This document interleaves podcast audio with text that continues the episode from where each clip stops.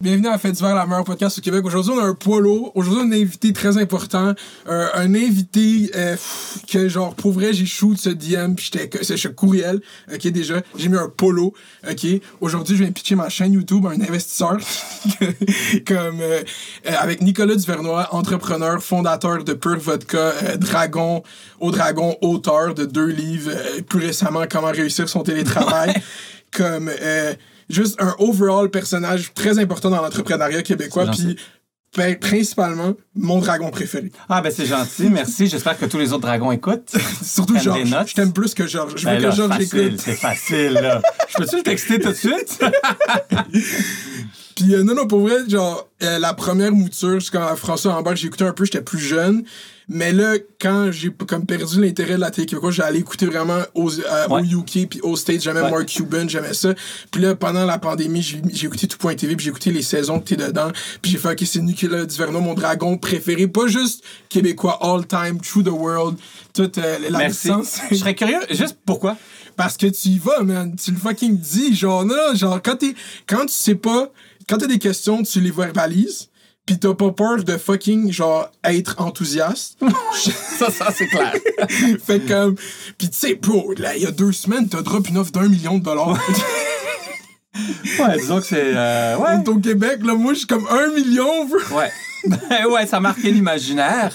Écoute, euh, oui, ben c'est ça, hein. Euh, c'est ça le monde des affaires aussi. Ouais, puis euh, là, on voit en plus, tu sais, comme toi qui as dit, euh, dans l'œil du dragon est plus important que jamais. Genre, avec le Ouais. contexte actuel, l'entrepreneuriat local et au Ouais. de ça, le self-sufficient, c'est un objectif que beaucoup de gens ont en tête. Est-ce que tu le vois dans la réception de cette saison que c'est vraiment plus important? Ben oui, puis tu sais, ça aurait dû toujours être important parce que tu sais, l'entrepreneuriat, ben souvent on croit que c'est euh, qu'une histoire de chiffres, que c'est des grandes entreprises, des multinationales qui, qui font tout pour essayer de pas payer leurs impôts, tandis que 99 de notre économie, c'est des PME en bas de 5 employés. C'est euh, monsieur, madame qui euh, sont les premiers à prendre le moins de salaire pour euh, essayer de faire vivre leur business, pour pouvoir engager une personne de plus. C'est ceux qui ont mis leur maison en garantie, c'est ceux qui stressent euh, au quotidien, c'est ceux qui font rouler littéralement notre province.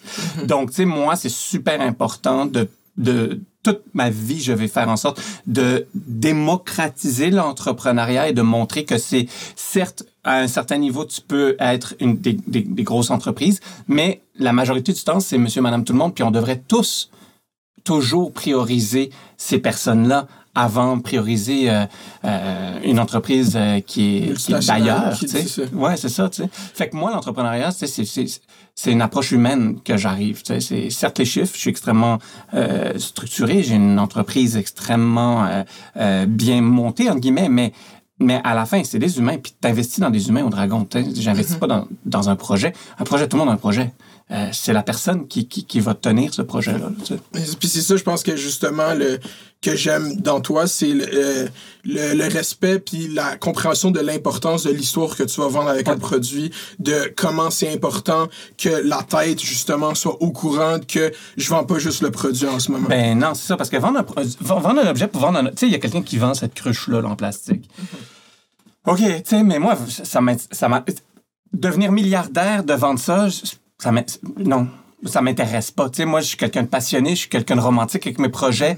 Je suis quelqu'un qui a quand même eu euh, un, trajet quand même difficile pour me rendre à pouvoir bien vivre de ma business. Et donc, euh, c'est sûr et certain que euh, les histoires entrepreneuriales, moi, c'est ça qui me passionne. Puis quand j'achète, on est juste à côté des bureaux de 1642 tonic, un tonic euh, québécois. Ben, quand j'achète, j'achète une bouteille, ça c'est Lao Kombucha, tu sais, des, des, des jeunes du- de, la ville plug- de Québec. Let's go. Non, non, non, mais c'est- c'est- je viens de penser à ça. Mais tu sais, quand Ouais, j'achète eux, ben, tu sais, j'aurais pu acheter le produit euh, trois fois moins cher, euh, fait aux États-Unis par une grosse multinationale. Mais non, parce que j'ai envie, j'ai envie de supporter. Ça, ça c'est un geste puissant. Je travaille fort pour mon argent. On dépense de l'argent pour supporter, pas le produit. Moi, c'est pour ces jeunes entrepreneurs-là. Moi, je suis content de mettre mon cash dans eux plutôt que de mettre mon cash ailleurs. Est-ce que, euh, là, t'as dit, t'as fait un. Est-ce que c'est assumé qu'encourager Québécois va dire payer plus cher pour le produit. Non, non, non, non, non, c'est ça. C'est, je, je l'ai dit par exprès parce que justement, Ouais, c'est toujours le assumé, réflexe. genre, ouais. C'est toujours le réflexe, ah, c'est plus cher. C'est, pas vrai tout. tu sais. Euh, je, je prends juste mes produits, Pure Vodka, 5 titres de meilleur vodka au monde, 80 prix internationaux. On est, on est, on est 6-7 dollars de moins cher que, que notre compétiteur direct. Fait que l'excuse, elle est où, là? L- L'excuse est plus là. Euh, et, puis, par la suite aussi, pour certains produits où, ben, malheureusement, les marges euh, sont beaucoup trop petites pour pouvoir bien, euh, bien, pour pouvoir survivre de ton projet, ben, il faut que tu mettes un prix un peu plus haut. Le monde ne connaît pas aussi la politique du prix. Tu sais, quand, quand je vends une bouteille, regarde, ça a capoté, quand je vends une bouteille de Pure Vodka à 44 SAQ, la SAQ me l'achète à 11. Ouais, c'est juste. Pas moi qui fais l'argent, là. C'est surtout nous tous, parce que la SAQ, ça nous appartient à tous, là. Fait que tout le monde est encore winner, là, que, que de, bien avant moi. Mais tout ça pour te dire que, tu sais, le monde ne comprenne pas toute cette, cette logique de pricing.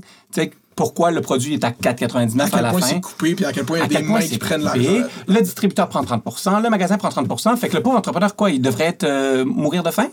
Sais, Déjà que c'est compliqué, puis c'est lui qui a pris, lui ou elle qui a pris tous les risques. Fait que ça, c'est super, euh, c'est super intéressant, puis c'est important que le monde comprenne. Mais pour finir, c'est sûr que un produit qui est plus cher, plus tu en achètes, moins il va, il va être cher. Tu sais, on peut pas. On veut, au Québec, on est, une, on est société distincte, hein, on le dit tout le temps. Au Québec, on veut des produits québécois, mais à des prix chinois. Hmm. Ça n'existe pas. Ça n'existe pas.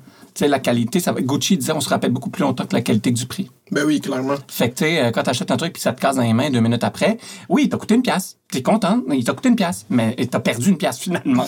Ouais, vas voir, t'en un autre, puis il va arriver dans trois Ben, c'est ça. tu sais. Ouais, exactement. tu sais, acheter un produit d'ici, c'est un investissement. Acheter un produit d'ailleurs, c'est une dépense. Le dollar que tu investis au Québec dans un produit du Québec, il y a comme 85 sous qui restent au Québec. Le dollar que, t'achètes, que tu dépenses pour acheter un produit chinois, ben, il y a 20 sous qui restent. Calcul est fucking simple. là. Ouais, pour vrai. Mais il faut regarder plus loin que son nez. Il faut regarder plus loin que sa poche. Puis on est tous là-dedans, ensemble. C'est pas chacun de son bord. Puis je pense qu'il y a eu cette communion, là, justement, comme à euh, ressenti au printemps. Ouais. De, puis là, même le panier bleu, puis tout. Puis je suis quand même curieux d'avoir ton take sur le panier bleu, ce, ce, ce projet-là en tant que tel. Tu sais, comme, est-ce que tu trouves qu'il a été mal vendu? On nous a dit c'est le, c'est le Amazon du Québec. Ouais. Il n'y avait pas de purchase façon, il n'y avait pas de façon d'acheter sur le site ni de système de. de Non, shipping. non, mais c'est ça, le panier bleu, le gros, gros problème, c'est que ça s'appelait les pages jaunes avant. Puis, tu sais, on, on- on a pris les pages jaunes, puis on l'a mis euh, virtuel. Euh, lespagesjaunes.com, ça s'appelle. Euh, et ensuite, bon, euh, certes, ils essayent toujours de dire que c'est pas nécessairement ça, mais c'est, disons que c'est le cousin euh, proche, pas éloigné, proche. Et par la suite, euh, ben c'est sûr que peut-être le, le- le message a mal passé dans le sens où euh, on va peut-être faire une option Amazon. Oui, oui. On va, c'est très mal connaître Amazon parce qu'Amazon, c'est un marketplace. Fait qu'il y a des- déjà des dizaines de milliers d'entrepreneurs du Québec qui vendent sur Amazon leurs produits.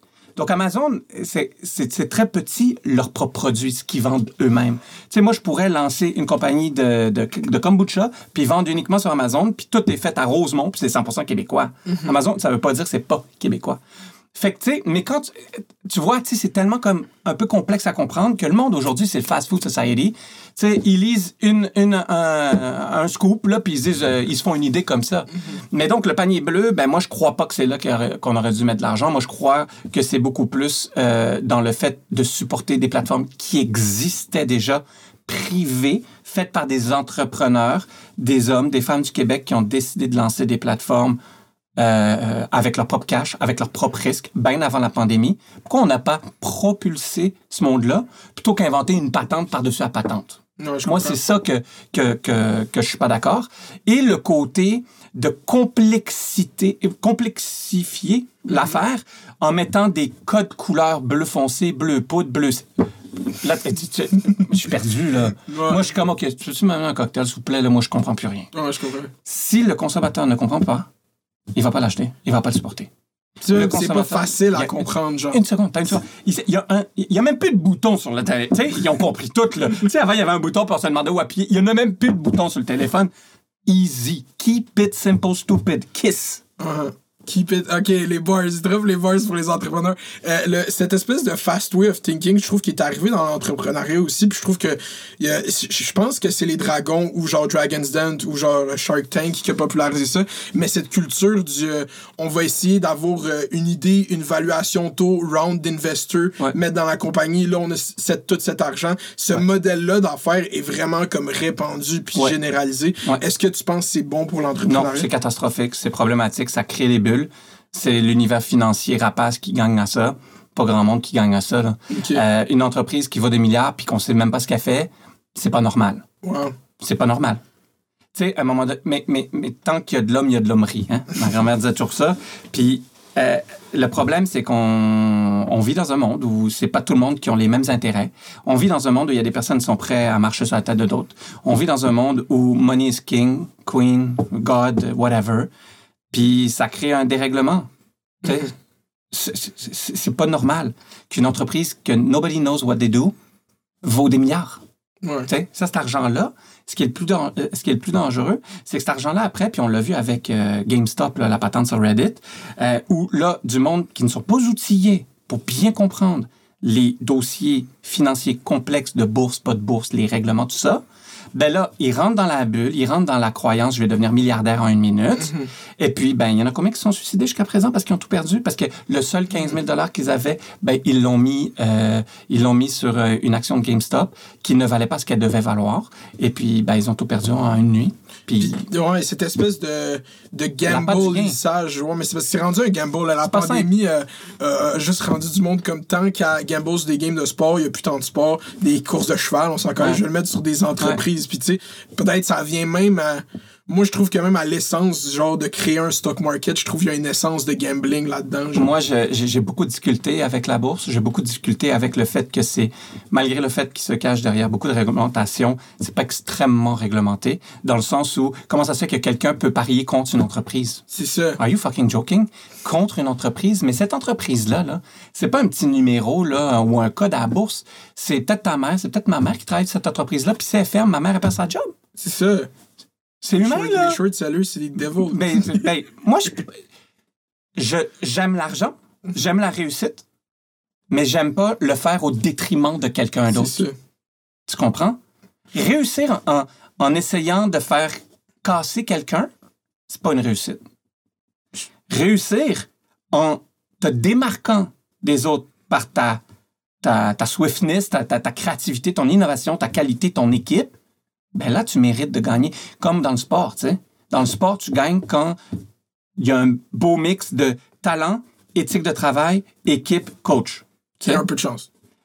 Oui, mais la chance, comme par hasard, c'est le meilleur ami du travail. C'est ça. Tu sais, tous ceux qui ont beaucoup de chance, ils travaillent beaucoup. tu sais. C'est ça. rare, t'es assis chez vous, tu fais rien, t'es comme, oh shit, je viens de gagner à la loterie. Ouais. C'est rare. Mais c'est Quand ça. ça arrive, ça s'appelle les lavigueurs, ça finit très mal. les lavigueurs. Ouais, c'est ça.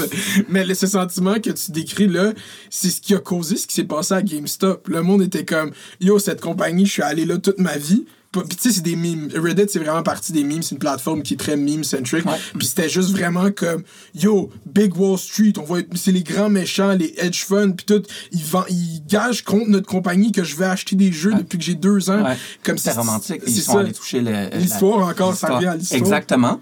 Cependant, il y a un truc que on parle pas beaucoup. Puis moi qui me saute aux yeux avec ce, ce, ce- ce dossier-là, c'est à quel point finalement on, le grand public, nous tous, on a beaucoup plus de contrôle qu'on pense financièrement. C'est ça, ouais. Il suffit qu'il y a. Imagine, on avait mis autant d'efforts que tous ces. que il, il- il s'était nommé, là, je me rappelle plus, en tout cas, une armée là, sur euh, Reddit. Là. Bets. Ouais, une affaire comme ça. Imagine, ils avaient mis autant d'efforts sur euh, trouver une solution euh, euh, pour encourager une économie plus verte, tout ça. On peut faire des grandes choses ensemble. Mais après, tu sais, il faut pas que ça soit, encore une fois, chacun de son bord. Mhm. Sais, Parce que ceux qui ont gagné, là, dans Reddit, ultimement, ben, c'est les gros qu'on a essayé de détruire. Parce que euh, par un jeu complexe de finances, eux, ils peuvent perdre un milliard, puis attendre, s'asseoir avec, attendre 3-4 mois, voir tout le monde crever autour, puis après, racheter ça pour pas cher, puis là, il y a des, des flips, puis ci, puis ça. Puis même acheter quand elle est à 400, acheter pour dire qu'elle va descendre encore ou double down sur leur position. Ouais. Il y a des investisseurs qui parient pour et contre avec leur, leur argent? Dans la même entreprise? c'est- Complètement cinglé, là. c'est cinglé. C'est une dérive, tu penses, du modèle, genre? Oui, ben oui. Dès qu'il y a un modèle qui naît, il y a quelqu'un qui invente une dérive. Ça, c'est classique, là. OK. Puis c'est correct, tu sais, puis je suis pas fataliste, là. C'est- Je suis réaliste. C'est pour ça que mon argent est pas en bourse. C'est pour ça que mon argent est pas dans les crypto-monnaies ou des affaires comme Mais ça. ça, tu parles de crypto-monnaie. Il y a une situation à Montréal qui est arrivée récemment. Je sais Ouais, pas si tu là, Oui, j'ai fait une entrevue avec sur ma chaîne, c'est quand même. euh, c'est, ben lui, il y a une enquête de lui sur lui de l'AMF, là, Ouais. pour vrai, parce qu'il y a des nouvelles choses qui sortent sur le blockchain. Il y a des gens qui l'ont étudié sérieusement, puis comme il y a de l'argent qui s'est magouillé, mais dans le fond, ils ont parti un coin en fin février. Ouais. Ils l'ont pas dit. Ils ont pumpé beaucoup d'argent dedans. Il était à 6 sous. Puis ils ont payé des influenceurs Snapchat à Montréal qui reach des 100 000 jeunes, genre partout au Québec. Puis ils ont dit, euh, ça sort le 17 avril. Fait que là, ils ont pumpé tout ça ce jour-là, puis l'action, elle a passé- le crypto, elle a passé de 6 sous à 4 dollars en une soirée. Puis ce soir-là, à 9 h, il a retraché à 74 sous. Mais tout, parce qu'un gars a vendu 2 millions de coins. Il y a de pump and dump, genre, littéralement. Qu'est-ce que tu fais? Qu'est-ce que c'est quoi ton. C'est quoi Ben, la take à Nicolas Duvernois là-dessus? Ben, c'est ça. C'est des magouilles, euh, mais avec euh, cravate. C'est un bandit à cravate, finalement. C'est pas plus correct de, de, de, de, faire euh, un hold-up dans un dépanneur euh, à Hochelag ou de fourrer le monde sur Wall Street. Les deux, c'est des crosseurs. Euh, moi, j'aime pas ça. J'aime pas le monde se font avoir, tu sais. Hey, tu travailles fort pour ton argent, là. Tu sais, tout le monde travaille fort pour son argent. Que tu sois un entrepreneur ou que tu sois... Moi, j'ai lavé les planchers à l'hôpital Sainte-Justine. Tu sais, tu travailles, man. Tu sais, c'est comme... Puis du monde qui abuse de ça, j'aime pas ça. Encore une fois, je répète, c'est super important. J'aime l'argent, j'aime faire de l'argent légalement. Puis tu sais quoi, quand t'aimes l'argent, t'aimes faire de l'argent légalement, t'as une bonne équipe, t'as une entreprise, tu réalises qu'il y a bien du monde autour de toi aussi qui font de l'argent. Mm. Tu sais, c'est un sport d'équipe, man. Tu sais, être juste tout seul puis essayer de fourrer le monde, franchement, là, c'est loser. Pour ça que je suis très, très, euh, très, très euh, indépendant avec mon approche euh, d'investissement ou autre. Moi, tout ce que je peux pas comprendre, là, déjà en une seconde, genre une litière. Une litière, on sait c'est quoi. genre, demain, j'ai un milliard de dollars, je te le jure, je mets ça dans une compagnie litière versus dans des bitcoins. Hein, pour vrai? Mais dans 200 ans, un chat, ça pisse. Il y a 2000 ans, un chat, ça pissait. La litière va toujours être là. Avec son Wi-Fi, ton chat il pisse. Tu sais, Bitcoin, un jour, ça vaut 60, l'autre jour, 40 000, l'autre jour, 4 millions, l'autre jour... Bon, moi, c'est- non, mon cœur n'est pas fait pour ça, là. Euh, Ça, prend veut des dire di- que... ça prend diamond hands. Il faut que tu faut que Ben, parce que, écoute, je dis pas que ça, c'est pas le début de quelque chose. Ouais, c'est ça, je serais curieux d'avoir overall que tu penses de la crypto, outre ce cas-là, Bitcoin, Ethereum, NFT, tout ce, ce monde-là. Écoute, l'argent date de très longtemps. hein. L'argent, c'est né, euh, ça a été euh, popularisé, ça a été généralisé dans l'Empire romain, OK? 3000 ans avant Jésus-Christ. Euh, une des premières euh, fabriques d'argent, qui étaient des pièces euh, en, en cuivre ou en or, je ne me rappelle plus, euh, était basée à Athènes, en, en Grèce, et c'était euh, c'était une manière de donner une valeur à quelque chose. OK? Ensuite, il y a eu plein, plein, plein de modèles qui se sont... le- L'Empire romain l'a rendu généralisé, donc c'était devenu officiel. Ensuite, il y a eu plein de modèles qui, qui, qui ont vu le jour, qui ont disparu, qui ont vu le jour, qui ont disparu. Mais c'est toujours revenu à, euh, surtout, bon, disons, euh, depuis la fin de la Deuxième Guerre mondiale, euh, avec une stabilité dans un métaux comme l'or ou une stabilité dans un dollar qu'on appelle le dollar étalon, qui est le dollar US, que c'était l'économie vraiment qui était en contrôle, qu'il est encore un peu plus complexément, mais qu'il est encore suite à la Deuxième Guerre mondiale. Puis on s'est dit, bon, bon, on va baser la valeur de quelque chose sur l'étalon dollar, donc sur un dollar US. Et puis c'est comme ça qu'on se dit, bon, ben ça, c'est 3 dollars, puis on accepte de dépenser 3 dollars pour ça. Puis il y a une logique derrière tout ça. Tandis que quand un jour ton Bitcoin vaut X dollars, puis l'autre jour vaut un autre dollar, il y a beaucoup trop de volatilité, selon moi, pour pouvoir prendre une décision la tête calme et reposée. Et ça dévalue, en quelque sorte, ce que tu achètes. Parce que si tu achètes une Tesla que tu peux acheter maintenant en Bitcoin, un jour, puis l'autre jour, tu le payes en Bitcoin aussi, mais le Bitcoin ne vaut plus la même affaire, t'achètes, ça vaut plus la même valeur ce que tu as acheté? Même s'ils ont fait des. Tu sais, c'est comme, wow, man. Fait qu'avant que ça devienne mainstream, je crois qu'il y a énormément de chemin à faire. Un. Deux, n'oublions pas que c'est 100% virtuel. Qui dit virtuel dit technologique. Qui dit technologique dit, sais, les prochaines guerres, c'est des, des, des guerres technologiques. Fait que du jour au lendemain, il y a un pays, peut-être euh, la Corée du Nord peut vider ton compte? Je comprends. Tu sais, c'est comme. L'autorité des, mar- l'autorité des marchés financiers sont encore en train d'analyser ça. C'est quand même. C'est trop complexe pour même eux que je comprenne. L'affaire que tu dis, l'Internet, c'est genre, c'est tellement décentralisé. Puis le- la force du Bitcoin, c'est que tout le monde le fait en même temps. C'est miné de partout Ouais. dans le monde. Si un pays décide qu'il arrête les Bitcoins, ben, il y en a partout ailleurs qui se Ouais. minent pareil. J'aime pas. Il y a trop d'incertitudes. En, je comprends, en- ouais. en investisseur, là, c'est de l'incertitude. T'attaches la valeur de ton investissement à la, à la- au repos d'esprit que ça va te laisser aussi. Genre, ça, ça Ouais, il y en a qui aiment ça, là, stressés, puis qui regardent ça toutes les minutes, puis ils sont comme, oh my god, j'ai fait 14 aujourd'hui, là. OK. Moi, ça m'intéresse pas. Est-ce que je dis que c'est pas. euh, ça va pas. C'est pas le début de quelque chose? Je crois que ça peut être le début de quelque chose, mais avant de remplacer le dollar, les banques centrales des pays deal avec une réalité de dollar. Je suis pas demain la veille, là. C'est pas demain la veille. Mais je crois que ce qui avait sensibilisé à prendre le dollar au début, c'est qu'il y avait leur gold standard eux, aux. États-Unis. Comme chaque, pour chaque dollar, il y a l'équivalent en or, je pense. Ouais, il y a, y a des même. calculs comme ça qui Mais sont là, ils, ont- tellement ils se sont détachés de ça. Puis avec cette pandémie, on a vu beaucoup- l'expression revient souvent que les pays ont imprimé de l'argent. Ah oui, ça c'est clair. Puis Justin Trudeau lui il dit euh, moi ça me coûte moins cher m'endetter au Ouais. lieu que les Canadiens le font. Est-ce que ce, ce calcul des pays d'investir massivement dans l'économie tu, tu trouves ça lég- tu trouves ça correct? Ben, il, fa- il- il fallait le faire, là, tu sais, parce que là, sinon, c'est une hécatombe. Euh, cependant, il y, a un, il y a un calcul. Ben, il y a deux choses. Tu tu peux pas tu peux pas regarder le budget d'un pays ou d'une province ou d'une ville là, comme un budget personnel. Tu sais, c'est c'est pas du tout, du tout, du tout la même réalité. Euh, euh, les pays, la plupart, euh, jouent sur les marchés financiers et ont, ont- ont tout à gagner de s'endetter pour mille et une raisons, pour créer de la valeur d'un côté, pour amortir euh, sur le long terme leurs dépenses ou quoi que ce soit. Cependant, il y a une fine ligne. Tu vois, Joe Biden, un des dangers avec son plan de relance, qui est des trilliards de dollars, c'est Ouais. que euh, quand, tu pompes trop d'argent dans l'économie, de la nouvelle argent, t'imprimes, mais littéralement, t'imprimes de l'argent, euh, ben, c'est que ça peut créer de l'inflation. Et puis là, il y a un débalancement dans l'économie. Euh, un peu un clin d'œil à ce que je te parlais du, du Bitcoin où tu sais, ça bouge tellement. Et là, il commence à avoir des instabilités économiques. Il y en a un qui tombe, le monde en peur, boum, ça crash. Tu sais, c'est- difficile. mais, mais c'est extrêmement difficile, les finances publiques. Là. Tu sais, C'est pas. euh, c'est pas. euh, il- c'est pas de mal veille qu'on va tous comprendre. c'est pour ça que quand, euh, quand il y a les, justement, on sort d'une période de budget, quand ils amènent les budgets, puis que le gros chiffre que les médias nous sortent, c'est Ah, la dette. Puis là, on parle de la dette pendant Ouais. genre deux semaines. Voici Ouais. la dette qu'on on doit de l'argent à quelqu'un.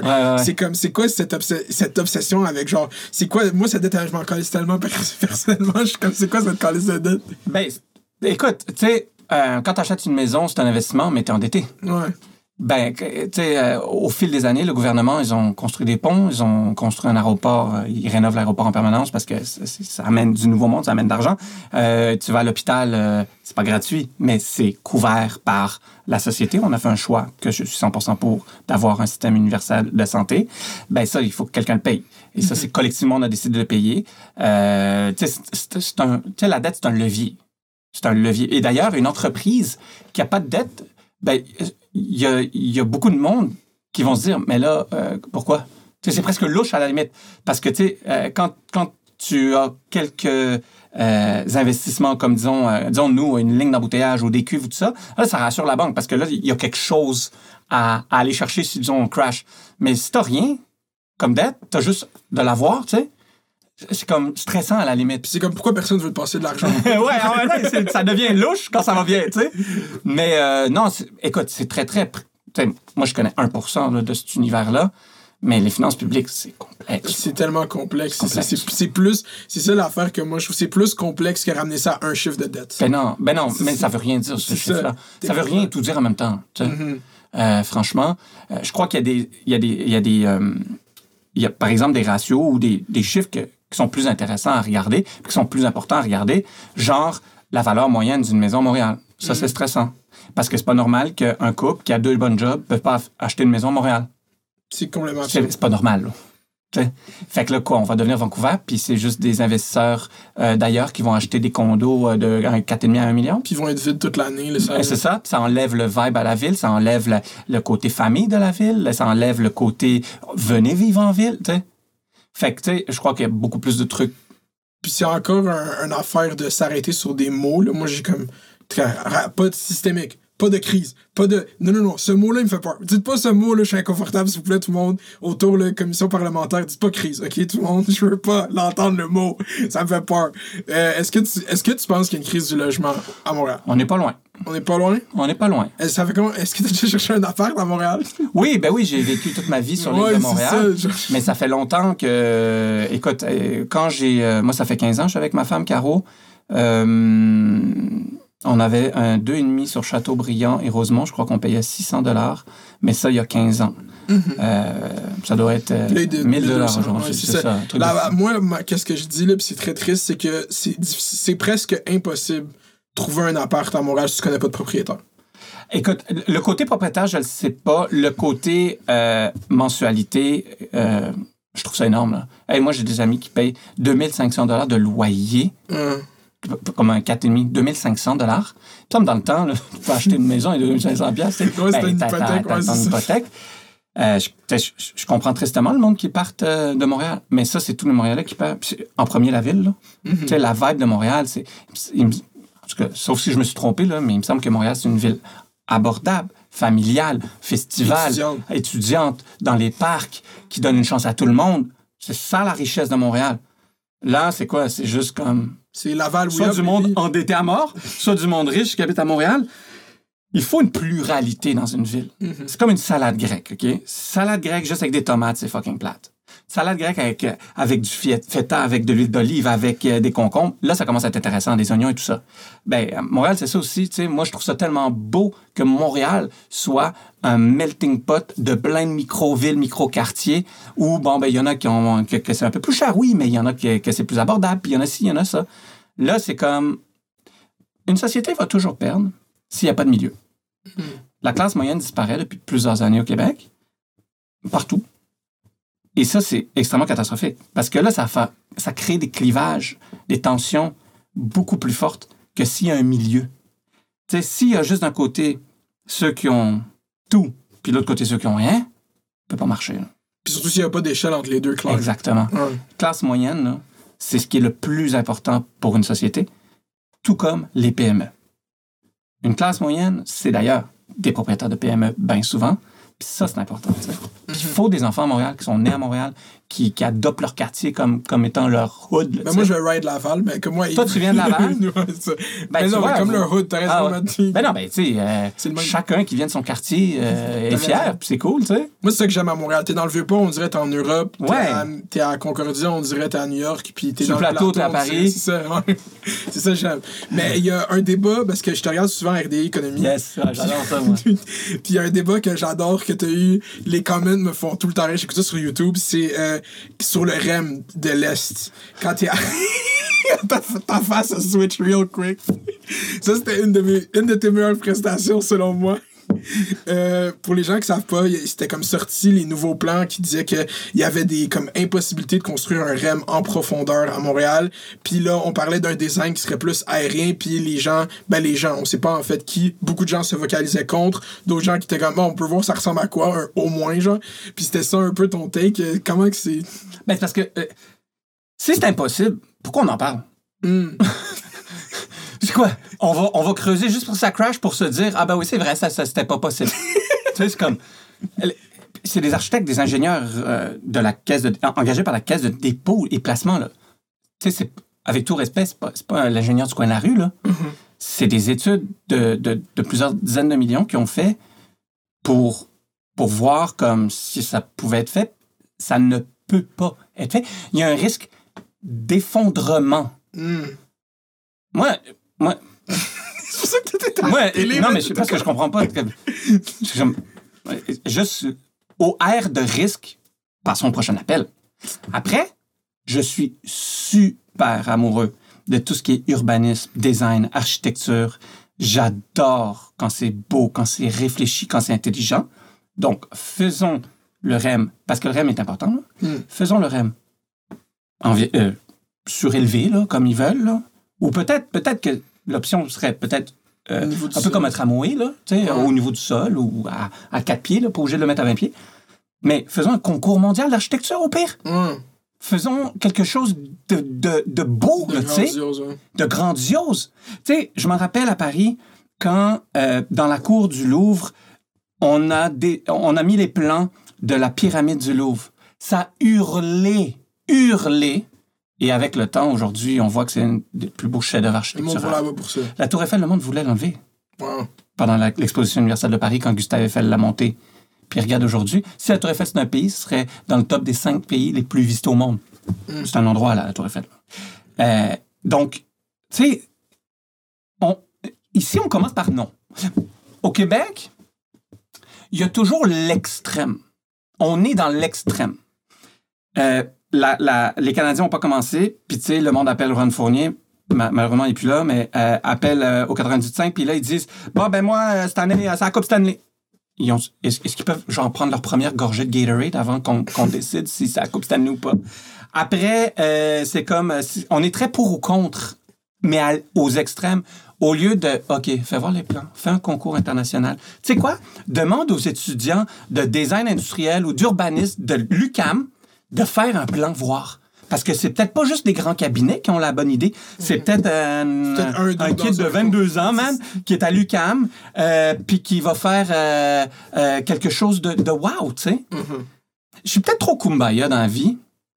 Je crois que je le resterai à, à toute ma vie. Mais putain, est-ce qu'on peut pas s'entendre des fois? Mhm. Tu sais? Puis c'est ça, c'est l'affaire de, de- Mais c'est des débats sur genre, on va. à- au lieu de d'aller dans la concrétualité des choses, on va faire Ouais, mais le monde, il trouverait ça pas beau, mais c'est comme.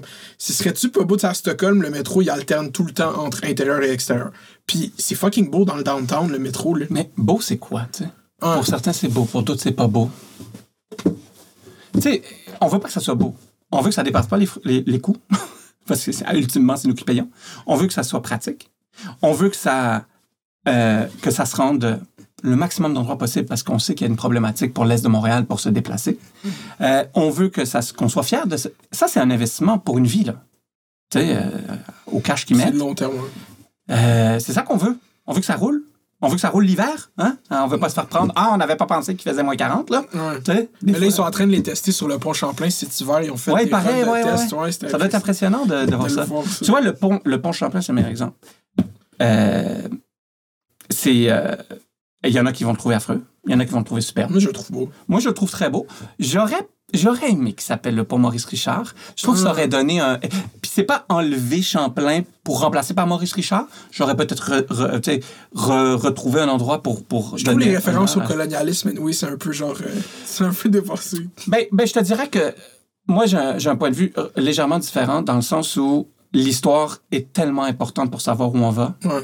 Et si on annule l'histoire, euh, ça serait trop facile de retomber dans les erreurs de l'histoire. Je comprends. Tu sais, moi, une, une, une, euh, une statue euh, d'un personnage qui a vécu il y a 300 ans ou 400 ans, peu importe, qui, euh, qui, a, qui a- été soit pour l'esclavagisme ou a toutes les affrosités là, qu'on qu'on qu'on considère aujourd'hui. Euh, premièrement, euh, on fait une, une grande erreur de, de l'analyser avec notre œil de 2020. Mhm. Euh, on aurait tous fait la même affaire. On va se le dire, là, on aurait tous fait la même affaire. Moi, ce que je, moi, j'aurais pris cette occasion-là pour faire de la sensibilisation. Au lieu de détruire cette statue, je la garde là, mais je rajoute un autre texte. Tu sais, il y a toujours un texte là, avec. Puis je rajoute un autre texte. Puis j'écrirais à quel point au Canada on est fier de ne plus vivre de cette manière, de refuser systématiquement tout type de racisme ou de xénophobie ou de tout ça. Je trouve qu'on perd une occasion de, de, de, de parler, mais concrètement, d'atrocités. Au lieu d'être dans le signalement de je suis contre ça. Ben, c'est parce que si tu l'enlèves, Ouais. dans 20 ans, ça n'existe plus? Non. C'est fermer les yeux sur un problème qui a. C'est encore le fondateur du Canada. que- que- tu sais, ça sera jamais Drake, là, tu sais. On va se le dire. Bro, ça pourrait être Drake. Moi, personnellement, je voudrais que ce soit un rappeur de Montréal, genre Tizo, Easy S, mais tu les connais. Ben oui, je connais, tu niaises, toi? Hey, t'écoutes ben moi, je suis pas... Ben, ah, hey, Ok, let's go, on est Comment il arrivé. m'insulte, Je t'ai profilé racialement. Hey, profilé racialement, pas à peu près. Je veux ma, ma statue avec l'excuse à côté. Ben oui. Là, tu Écoute, tu moi, hey, je suis même dans des vidéoclips, tu vas rire. Mon homme, avant que tu sois né, j'étais dans les vidéoclips de, de hip-hop. Est-ce que tu te rappelles de Camaro, le clan chill? Ben oui. J'étais là, je suis là-dedans. Je Je suis dans Femme Like You. Mais non! Ben oui. T'es dans le vidéo? Je suis dans la vidéo. Comment ça? Ben écoute, LMDS, A-Track. Tu sais, A-Track, Ouais. quand il a gagné le championnat du monde, j'étais au Métropolis. Ah. Eh ouais, ouais, ouais. Moi, je t'écroute, mon homme. Écoute, moi, je suis un fan fini. je m'excuse tout le Ben monde. non, je suis fan fini. Ouais, je- moi, j'ai un penchant Manu Militari 100%. Là. Wow, ok. Moi, Manu Militari, c'est. C'est Je, chaud. je- je- ben, ben, je comprends pas que c'est pas lui, Céline Dion, là. Hmm. Genre, ce gars-là, il a une plume. Il, dev- il doit, il doit, si, si quelqu'un, il doit être prof d'université, ce gars-là. là. Hmm. Ben, s'il veut. Parce que je sais que c'est un, c'est un rebelle dans l'âme, un rebelle euh, poète, grande plume, mais moi, ces textes me font capoter. Et j'ai déjà une idée, j'espère que, euh, qu'il m'écoute, tiens, je lance le, le message. J'aimerais imprimer, faire un livre de ces textes Hmm. avec, avec des images qui, qui reflètent la chanson, euh, euh, la chanson euh, Ben, je suis sûr qu'il est dans. Écoute, ben, c'est un, un- un- un auteur aussi. Puis il y a une phrase euh, qui dit dans une de ses chansons, qui est certainement ma phrase préférée. Moi, j'aime beaucoup, beaucoup la musique. Et euh, il dit euh, euh, les, c'est quoi les proportions basculent quand on se compare. Moi, je suis un colosse. Je sais plus quoi. Puis là, juste parce qu'on est enregistré, je me rappelle pas, mais les proportions basculent quand je me compare au cosmos. Je suis rien qu'une poussière d'étoiles. Euh, je me... é- écoute, ce gars-là, là, j'ai des frissons tout le temps, je l'écoute tous les jours. Ok, t'écoutes du rap, ça. Ben, tout le temps. C'est fan quoi, genre. Ben, moi, Booba. c'est- quoi la première musique que t'as écoutée maintenant? Ben, The Chronic Dr. Dre. Wow! Euh, Snoop Dogg, euh, son premier album, là, euh, Murder Was the Case That They Gave Me. Là. Ouais. Hey, ça, c'était gros. Là. Quand il catch un case, Ben, il, écoute, euh, il s'est fait. C'était pendant hein, son. il y avait une espèce de conflit entre l'Est et Ouais, l'Ouest. ouais. là. Ouais, ben, ouais, moi, j'étais euh, Biggie All the Way. Ok. Euh, Tupac, j'ai toujours eu une relation complexe avec. Je le respecte, mais j'ai toujours eu une relation extrêmement complexe avec. Je suis Jay-Z beaucoup, beaucoup. Moins maintenant, là, mais euh, plus Jay-Z. euh, tu sais, l'album avec euh, Kanye, euh, c'était quelque chose. Moi, je. Euh, mais je suis très booba. Let's go, parce que maintenant que je sais que t'es un fan de rap, tout ton talk d'entrepreneur fait tellement de sens dans ma vie parce que c'est. Mais je drop des trucs des fois. Le monde, ma, ma, ma femme elle me comprend plein de fois. Là, je, fais des, je fais des rhymes, puis, puis j'essaie de faire des rhymes à zone que je économie. dirais que est-ce que, est-ce que, est-ce que Georges Ibom fait du A-track? Je pense pas. Georges, c'est- c'est c'est quelqu'un d'exceptionnel Je suis sûr. et qui est beaucoup plus. euh, euh, il y a un humour, là. Écoute, Il est il est, drôle. drôle, ce gars-là. Ben, J'adore aussi, puis Isabelle aussi, J'aime là, toutes les cinq nouveaux dragons, je trouve, Ouais. comparé à...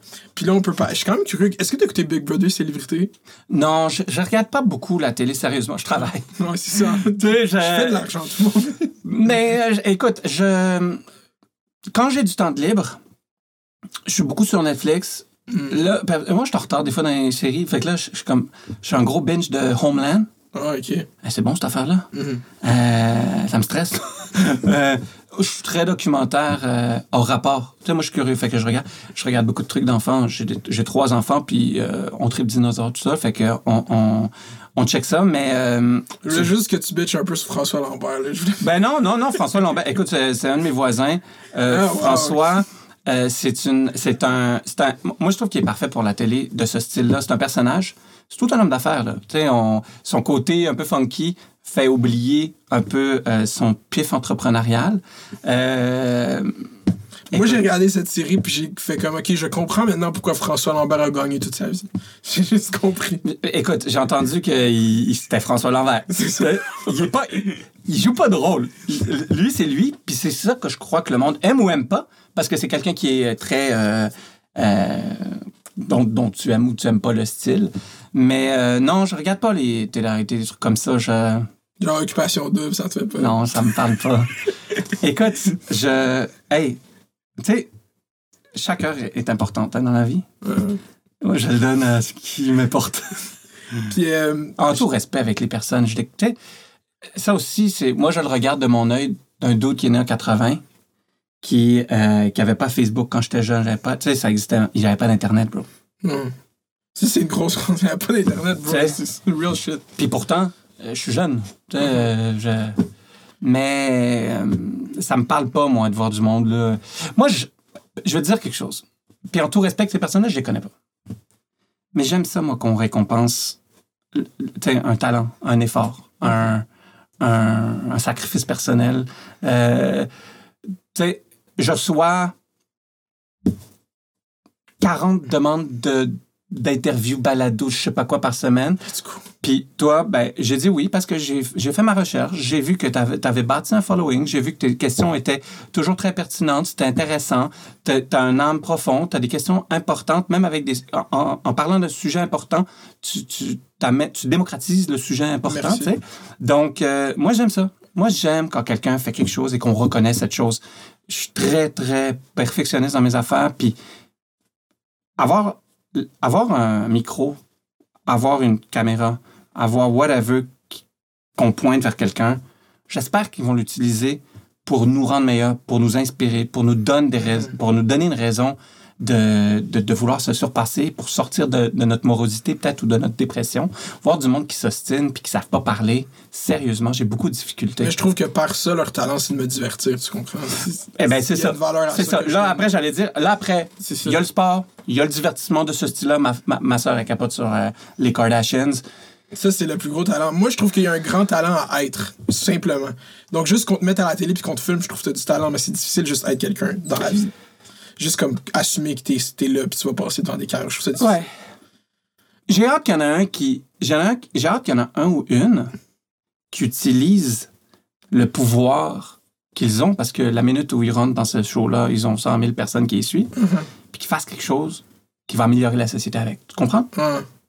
Ben, c'est. c'est- Est-ce que je demande trop? Non, t'en il pas faut- trop. Là, ils du- font pour améliorer leur. Parce qu'ils sont signés après une agence puis ils sont comme pris sur un book publicitaire d'influenceurs pendant deux ans. Tu Ouais. comprends? C'est une grosse industrie de cash, là, tu comprends? là. Ouais. Mais il y en a, il y en a qui, sont- l'affaire. qui ont créé des studios. Il y, a- en a un qui a créé un studio de podcast, puis c'est comme son studio le plus Ouais. populaire de podcast au Québec. Oui, puis, je te dirais que, sérieusement, je les mets pas tous dans la même catégorie parce que j'en ai, j'ai quelques amis qui, qui, qui Il y a l'ont des gens qui fait. sont passés au dragon. Il y en a qui sont passés au dragon, et puis il y en a avec qui nous-mêmes on fait affaire euh, en tant qu'influenceurs. Romeo Gin, ouais, ça. Mais euh, c'est des personnes qu'on sélectionne parce que, bon, ben, tu sais, nous, on trouve qu'ils représentent, euh, de par leur message, de par la manière qu'ils se comportent, de par.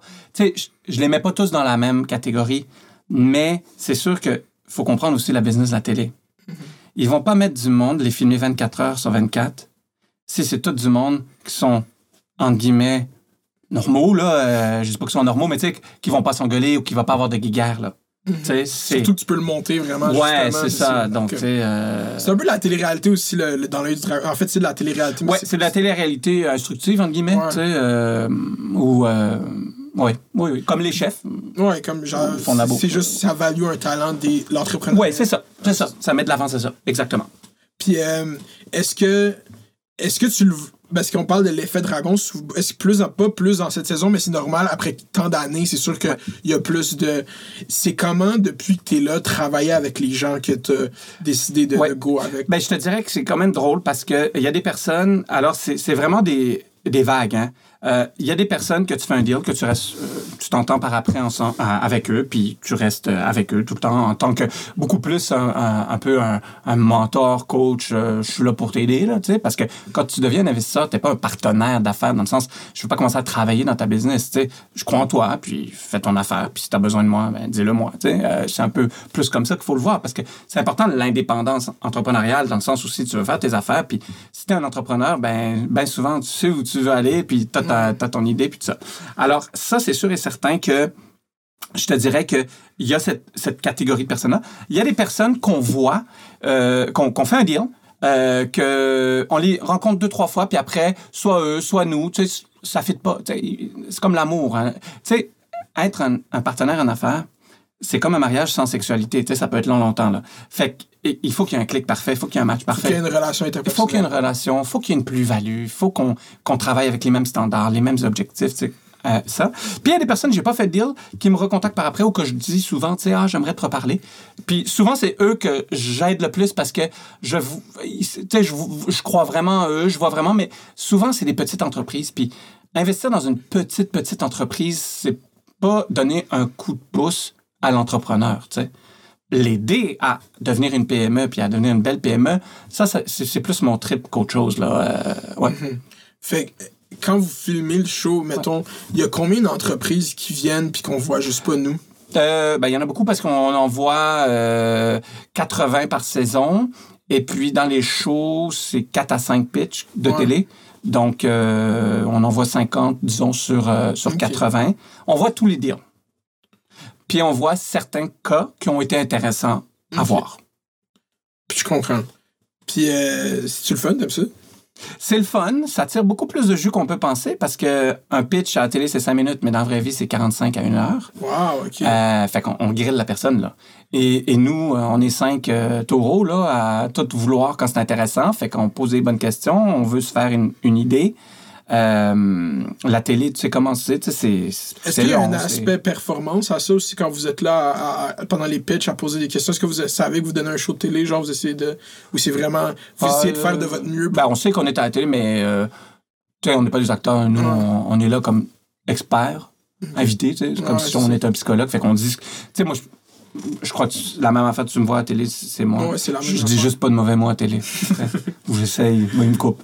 Mais tu sais, fait que euh, j'essaie d'en dire euh, le moins possible, mais des fois, tu sais, un mauvais mot veut tout dire euh, dans la phrase. Euh, donc, ouais, non, ben, c'est long parce que tu sais, t'arrives, puis moi, je suis chanceux, tu sais, Georges aussi, on n'a pas de coiffure. Euh, mais tu sais, non, mais c'est con, mais tu sais, c'est une heure de coiffure. Euh, après, c'est le maquillage. Après, c'est ben, les habits, il faut toujours checker tout. Euh, le maquillage, c'est très souvent aussi, en chaque, parce que tu sais, il fait très chaud, il y a des spots. Puis là, cette année, on mettait le masque, tu sais, toujours le maquillage fucké. Puis après, tu sais, mentalement, analyser huit entreprises en journée, c'est intense, là. C'est ça, hein? C'est intense, là. le- ça a l'air facile. Non, non, c'est intense. Puis c'est long. Il y a des pauses parce qu'ils changent les décors. Tu sais, nous, on, le sait jamais hein, qui passe. Et nous, entre chaque pitch, on ressort. On va à une petite salle, là. Ben là, cette année, il n'y avait pas cette salle-là. Chacun dans sa loge, là. On pouvait se parler, là. Mais, euh, puis, euh, loge. Loge. Est-ce que filmé ça dans la nouvelle maison? Non, non, non, c'est pour ça que je te dis loge. J'avais pas d'eau courante. Wow, Loge. En tant qu'il faut se laver les mains, j'avais pas d'eau dans ma loge, mais c'est- je crois que c'est le dernier euh, tournage qu'il faisait là, tu sais. Euh, et puis, ben, euh, tu sais, ça prend. on arrive à 7h15, 7h30 du matin, puis on part à 18h, puis c'est- Wow. c'est du non-stop. Mais, puis parallèlement, moi, je fais l'erreur chaque année de pas prendre des journées de vacances quand je Ouais. filme.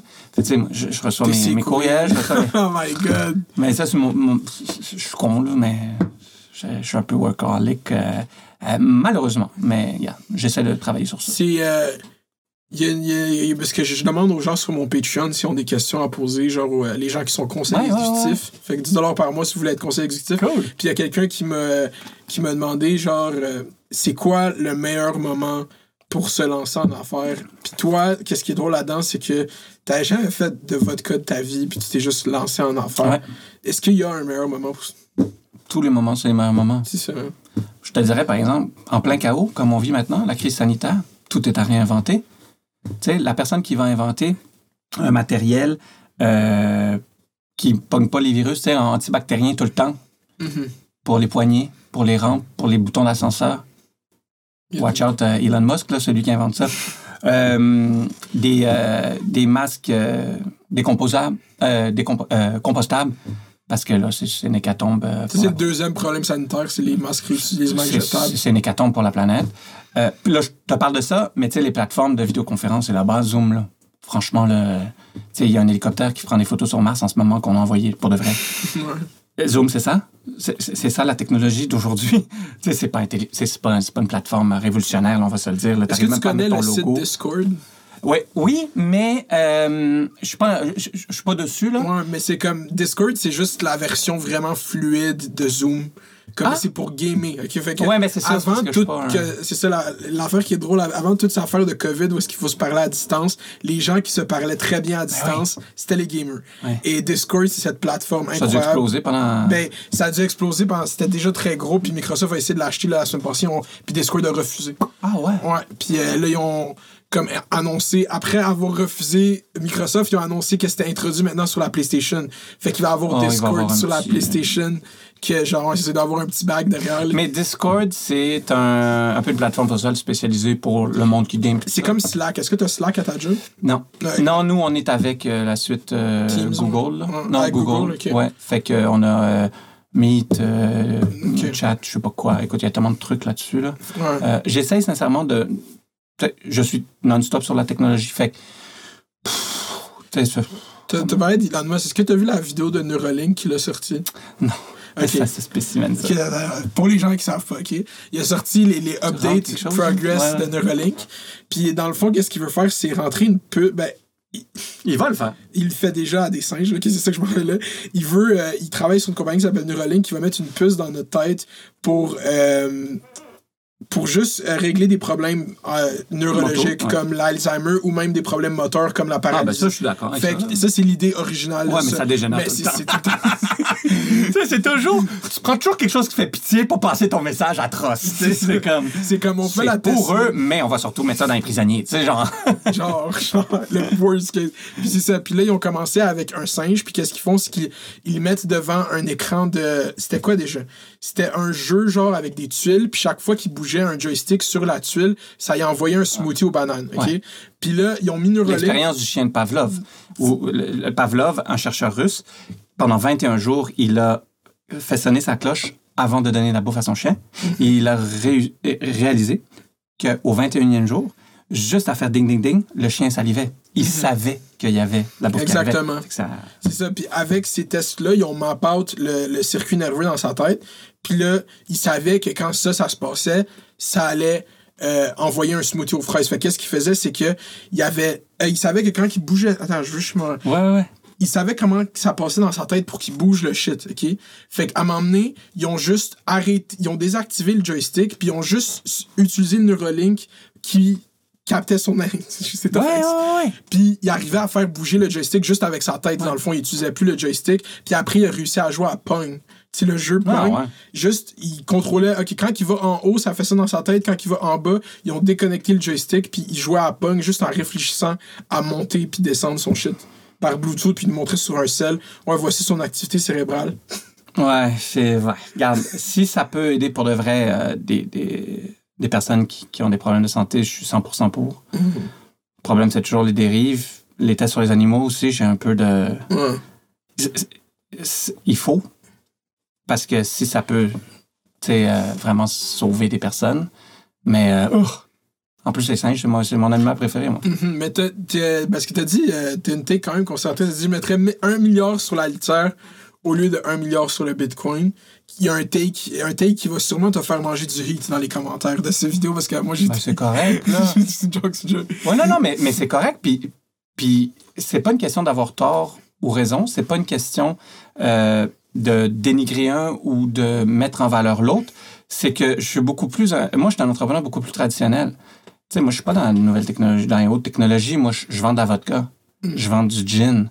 C'est de l'alcool. Ça existe depuis des milliers d'années. Et c'est pas parce que je fais ça que je crois pas à la technologie. Bien au contraire.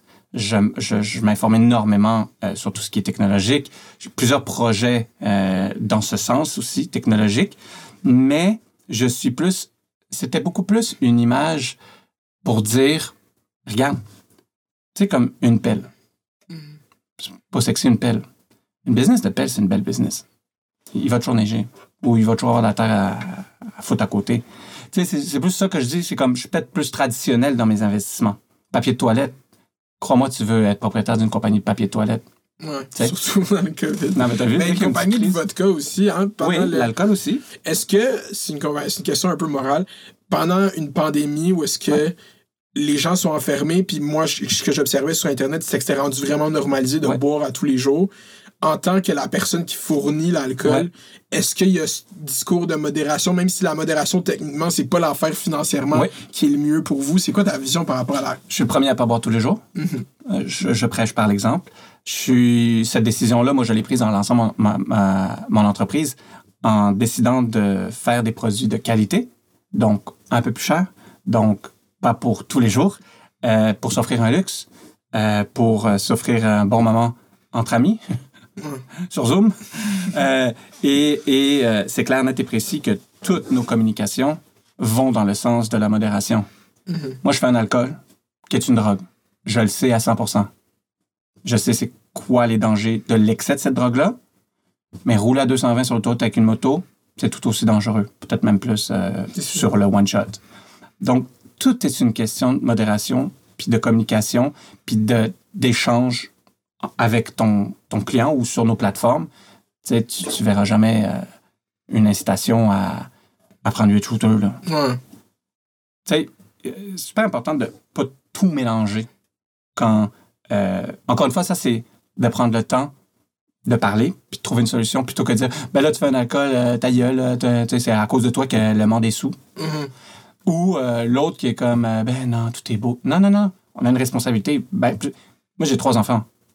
J'ai une responsabilité de montrer le bon exemple à, à, à mes enfants, à, ma- à mon équipe, à ma famille. Je fais un produit qui peut être dangereux. Donc, euh, moi, non, moi, j'ai aucun problème avec, euh, avec ce côté-là. Puis le monde qui me connaisse me connaisse. Je-. Mais si c'est juste, c'est ça, c'est comme. euh, c'est la responsabilité qui vient avec ça. Puis Ouais. toi, tu la, la saisis très bien. Tu, tu, attends, je me- tu te définis comme entrepreneur social. Ouais, ben, je me définis comme entrepreneur. Après, il y a des sous-catégories que le monde donne. Moi, je suis un entrepreneur humain. Entrepreneur Euh, humain, c'est ça, je me suis ouais, trompé. Entrepreneur ouais, humain. Euh, tu sais, moi, je, je travaille au quotidien pour faire en sorte que mes idées folles voient le jour. Puis j'espère qu'il va y avoir un, un- une âme charitable qui va croire à cette idée puis qui va me supporter en achetant de mes produits, un livre euh, ou tout ça. Tu sais, moi, je suis très à faire ce que je fais, puis je, je, je suis pas là pour te donner des leçons. Je suis pas là pour dire au monde fais ci, fais ça. Je suis là pour montrer peut-être un autre côté. Pour revenir à ton Bitcoin, j'ai un très bon ami, le propriétaire de Walk-in, tu sais, la marque euh, de Ah, vêtements les- Walk-in, qui est wow. Olivier? Euh, lui, il, il me bombarde de, de- de trucs sur les, les crypto-monnaies. Il fait très bien là-dedans. C'est fait pour son profil d'investisseur. Mhm. Moi, non. Moi, je reviens, j'investirais dans du sel à déglacer. Il va toujours en avoir de la neige puis de la glace. Tu sais, tu comprends? C'est différent. je comprends le raisonnement. Puis c'est pour ça, ça, ça fait du sens maintenant qu'on pense à. Il va tout le temps avoir du monde qui va vouloir boire de la vodka. Ben J'ai oui. une question Manger théorique qui n'a aucun rapport avec euh, le- l'entrepreneuriat ni rien, mais tu travailles dans la vodka, puis j'ai eu une pensée cette semaine. Je me suis dit, c'est quand même moi de faire de l'alcool. C'est pas, pas quelque chose de facile que tu arrives à faire. Tu sais, comment ils ont découvert l'alcool, bro? Tu sais comment ils ont découvert ça? Écoute, c'est vieux comme le monde. Mais comment que- tu découvres que si tu fais moisir ces fruits, le Ben, jus. euh, mais c'est tellement drôle que tu me dis ça parce que l'autre jour, je mangeais un homard. Ben, l'autre jour, l'été passé. Puis j'étais comme, c'est qui le dude qui avait un homard dans l'eau? Qui s'est dit, un, je vais essayer de le prendre avec une pince comme ça, tu sais. Deux, je vais le foutre dans l'eau bouillante. Trois, je vais crack sa, sa carapace. Je vais le manger, puis oh shit, c'est bon! c'est comme, faut, il faut rien d'autre avoir à manger. Fait que c'est peut-être comme toujours la personne qui était face à rien qui a, ça, qui a hein? comme décidé de manger ça. Puis ça, c'est rien. Tu sais, il y, a- il y a des trucs qu'on mange comme du foie gras. OK, je vais gaver une noix, Ça, je vais couper sa tête, je vais prendre- Tu sais, c'est comme, c'est un concept théorique que tu appliqué à des animaux, c'est tellement absurde. c'est absurde! fait que c'est un... Écoute, l'alcool... euh, T'es pas obligé d'avoir la réponse. Non, non, mais- Je le dis. Mais tu sais quoi? Euh, si on va dans, en Amérique du Sud, euh, dans le temps des Incas, des Mayas, ils avaient des concoctions euh, un peu hallucinogènes avec des plantes. Est-ce que c'était le ca- du cannabis peut-être? Genre de l'ayahuasca. Plus au, ouais, plus dans le sud, c'était la feuille de coca, Mhm. euh, qui est encore utilisée d'ailleurs, là, euh, pour faire un certain, euh, faire certaines boissons, euh, je m'en rappelle plus le terme, là. Euh, puis qui boivent beaucoup, puis qui est un peu comme un tabac, là, tu sais. Je- je- écoute, c'est une bonne question. Je... Mais la distillation existe depuis très, très, très longtemps. Le, tu sais, ça part toujours du vin, ça part d'un petit fruit que tu donnes. Souvent, c'est des erreurs. Le champagne, c'est une erreur? Mm. Euh, Mais même ton produit, la, la Ouais. pure vodka, qu'est-ce qui est différent dedans? C'est qu'est-ce que tu, tu rajoutes du maïs dans? Nous, c'est du maïs qu'on distille, exactement. On prend du distillat de maïs qui s'appelle l'eau de vie de maïs et euh, on fait un assemblage avec de l'eau de source. ouais. Puis c'était une idée que tu as proposée à la personne qui t'a engagé pour faire ton alcool, qui est- c'était pas conventionnel dans le monde de la vodka. Euh, ben, le maïs était beaucoup moins utilisé. Euh, c'était surtout du blé, c'était de l'orge, euh, de la pomme de terre, en, Europe de l'Est surtout, de la pomme de terre. Moi, j'ai- incité euh, M. Jaudoin, qui a développé la recette euh, pour moi, avec moi, euh, à essayer de faire un assemblage avec de l'alcool de vie de maïs, parce que j'avais lu dans un article que euh, maître brasseur, donc celui qui fait la bière, utilisait le maïs pour adoucir le goût de sa bière. Puis la vodka, c'est 40 de d'alcool, c'est quand même un goût fort surtout quand c'est moins de bonne qualité. Et donc, je me suis dit, ben, si on fait la vodka avec du maïs, est-ce que ça va adoucir ce goût-là tout en gardant le 40 de degré d'alcool qui est la loi pour avoir l'appellation vodka? Et euh, ben, ça, ça marchait. Ça, donne un côté beaucoup plus soyeux, mais on va se le dire. 60% d'une bouteille de vodka, c'est de l'eau. De, et donc, l'eau est vraiment importante. Nous, c'est notre source naturelle. euh, L'eau vraiment- du Québec? Oui, oui, absolument. Ben ouais, écoute, c'est- on est le Qatar de l'eau de source. Euh, j'in- J'investirais beaucoup plus dans l'eau que n'importe quoi. Ah, bars. Let's go, tout le Dans, monde. dans des, pays- dans Y des a-tu un pays. marché des matières premières ici? On peut? Non, mais l'eau, il y a un moratoire, on peut plus Ah, rien faire. Mais euh, Il y a déjà eu de quoi avec l'eau? ben, c'est sûr que l'eau, c'est la. Tu sais, nous, on croit que c'est facile de l'eau, mais dans la moitié des pays du monde, il n'y en a pas d'eau. Ouais, c'est ça. T'imagines la valeur? C'est bien. Il y a beaucoup plus de valeur dans l'eau que dans quoi que ce soit d'autre. On le réalise pas. Mais oui, il y a des pays qui sont prêts à faire des guerres pour, des, pour avoir accès à une rivière. Là. Tu non, non, c'est c'est fou, là. On prend ça vraiment pour acquis ici. On a vraiment. Non, non, on est gâtés, on vend de l'électricité avec notre eau, là, tellement on en a. là. Ouais. Mais au moins, c'est une électricité verte. Ça, Ouais, c'est l'utiliser intelligemment. Ouais. Mais euh, de quoi qu'on parlait, man? C'est bon, j'avais plein de questions. Euh, la vodka, ouais, c'est ça. Euh, Est-ce écrit dans le traité de Paris qu'il faut être 40% pour être de la vodka? Euh, non, c'est euh, c'est- pas nécessaire. Ben oui, c'est- des standards que certains organismes réputés donnent, et même le gouvernement maintenant. Euh, pas le Québec, là, mais Santé Canada. Euh, Santé Canada? Bref, il y a peut-être Agriculture Canada, je sais plus, je sais qui, là, mais ouais. Puis en Union européenne aussi, ils ont adopté un projet euh, de loi comme quoi il fallait que ça soit minimum. Ben, il fallait que ça soit 40 degrés d'alcool.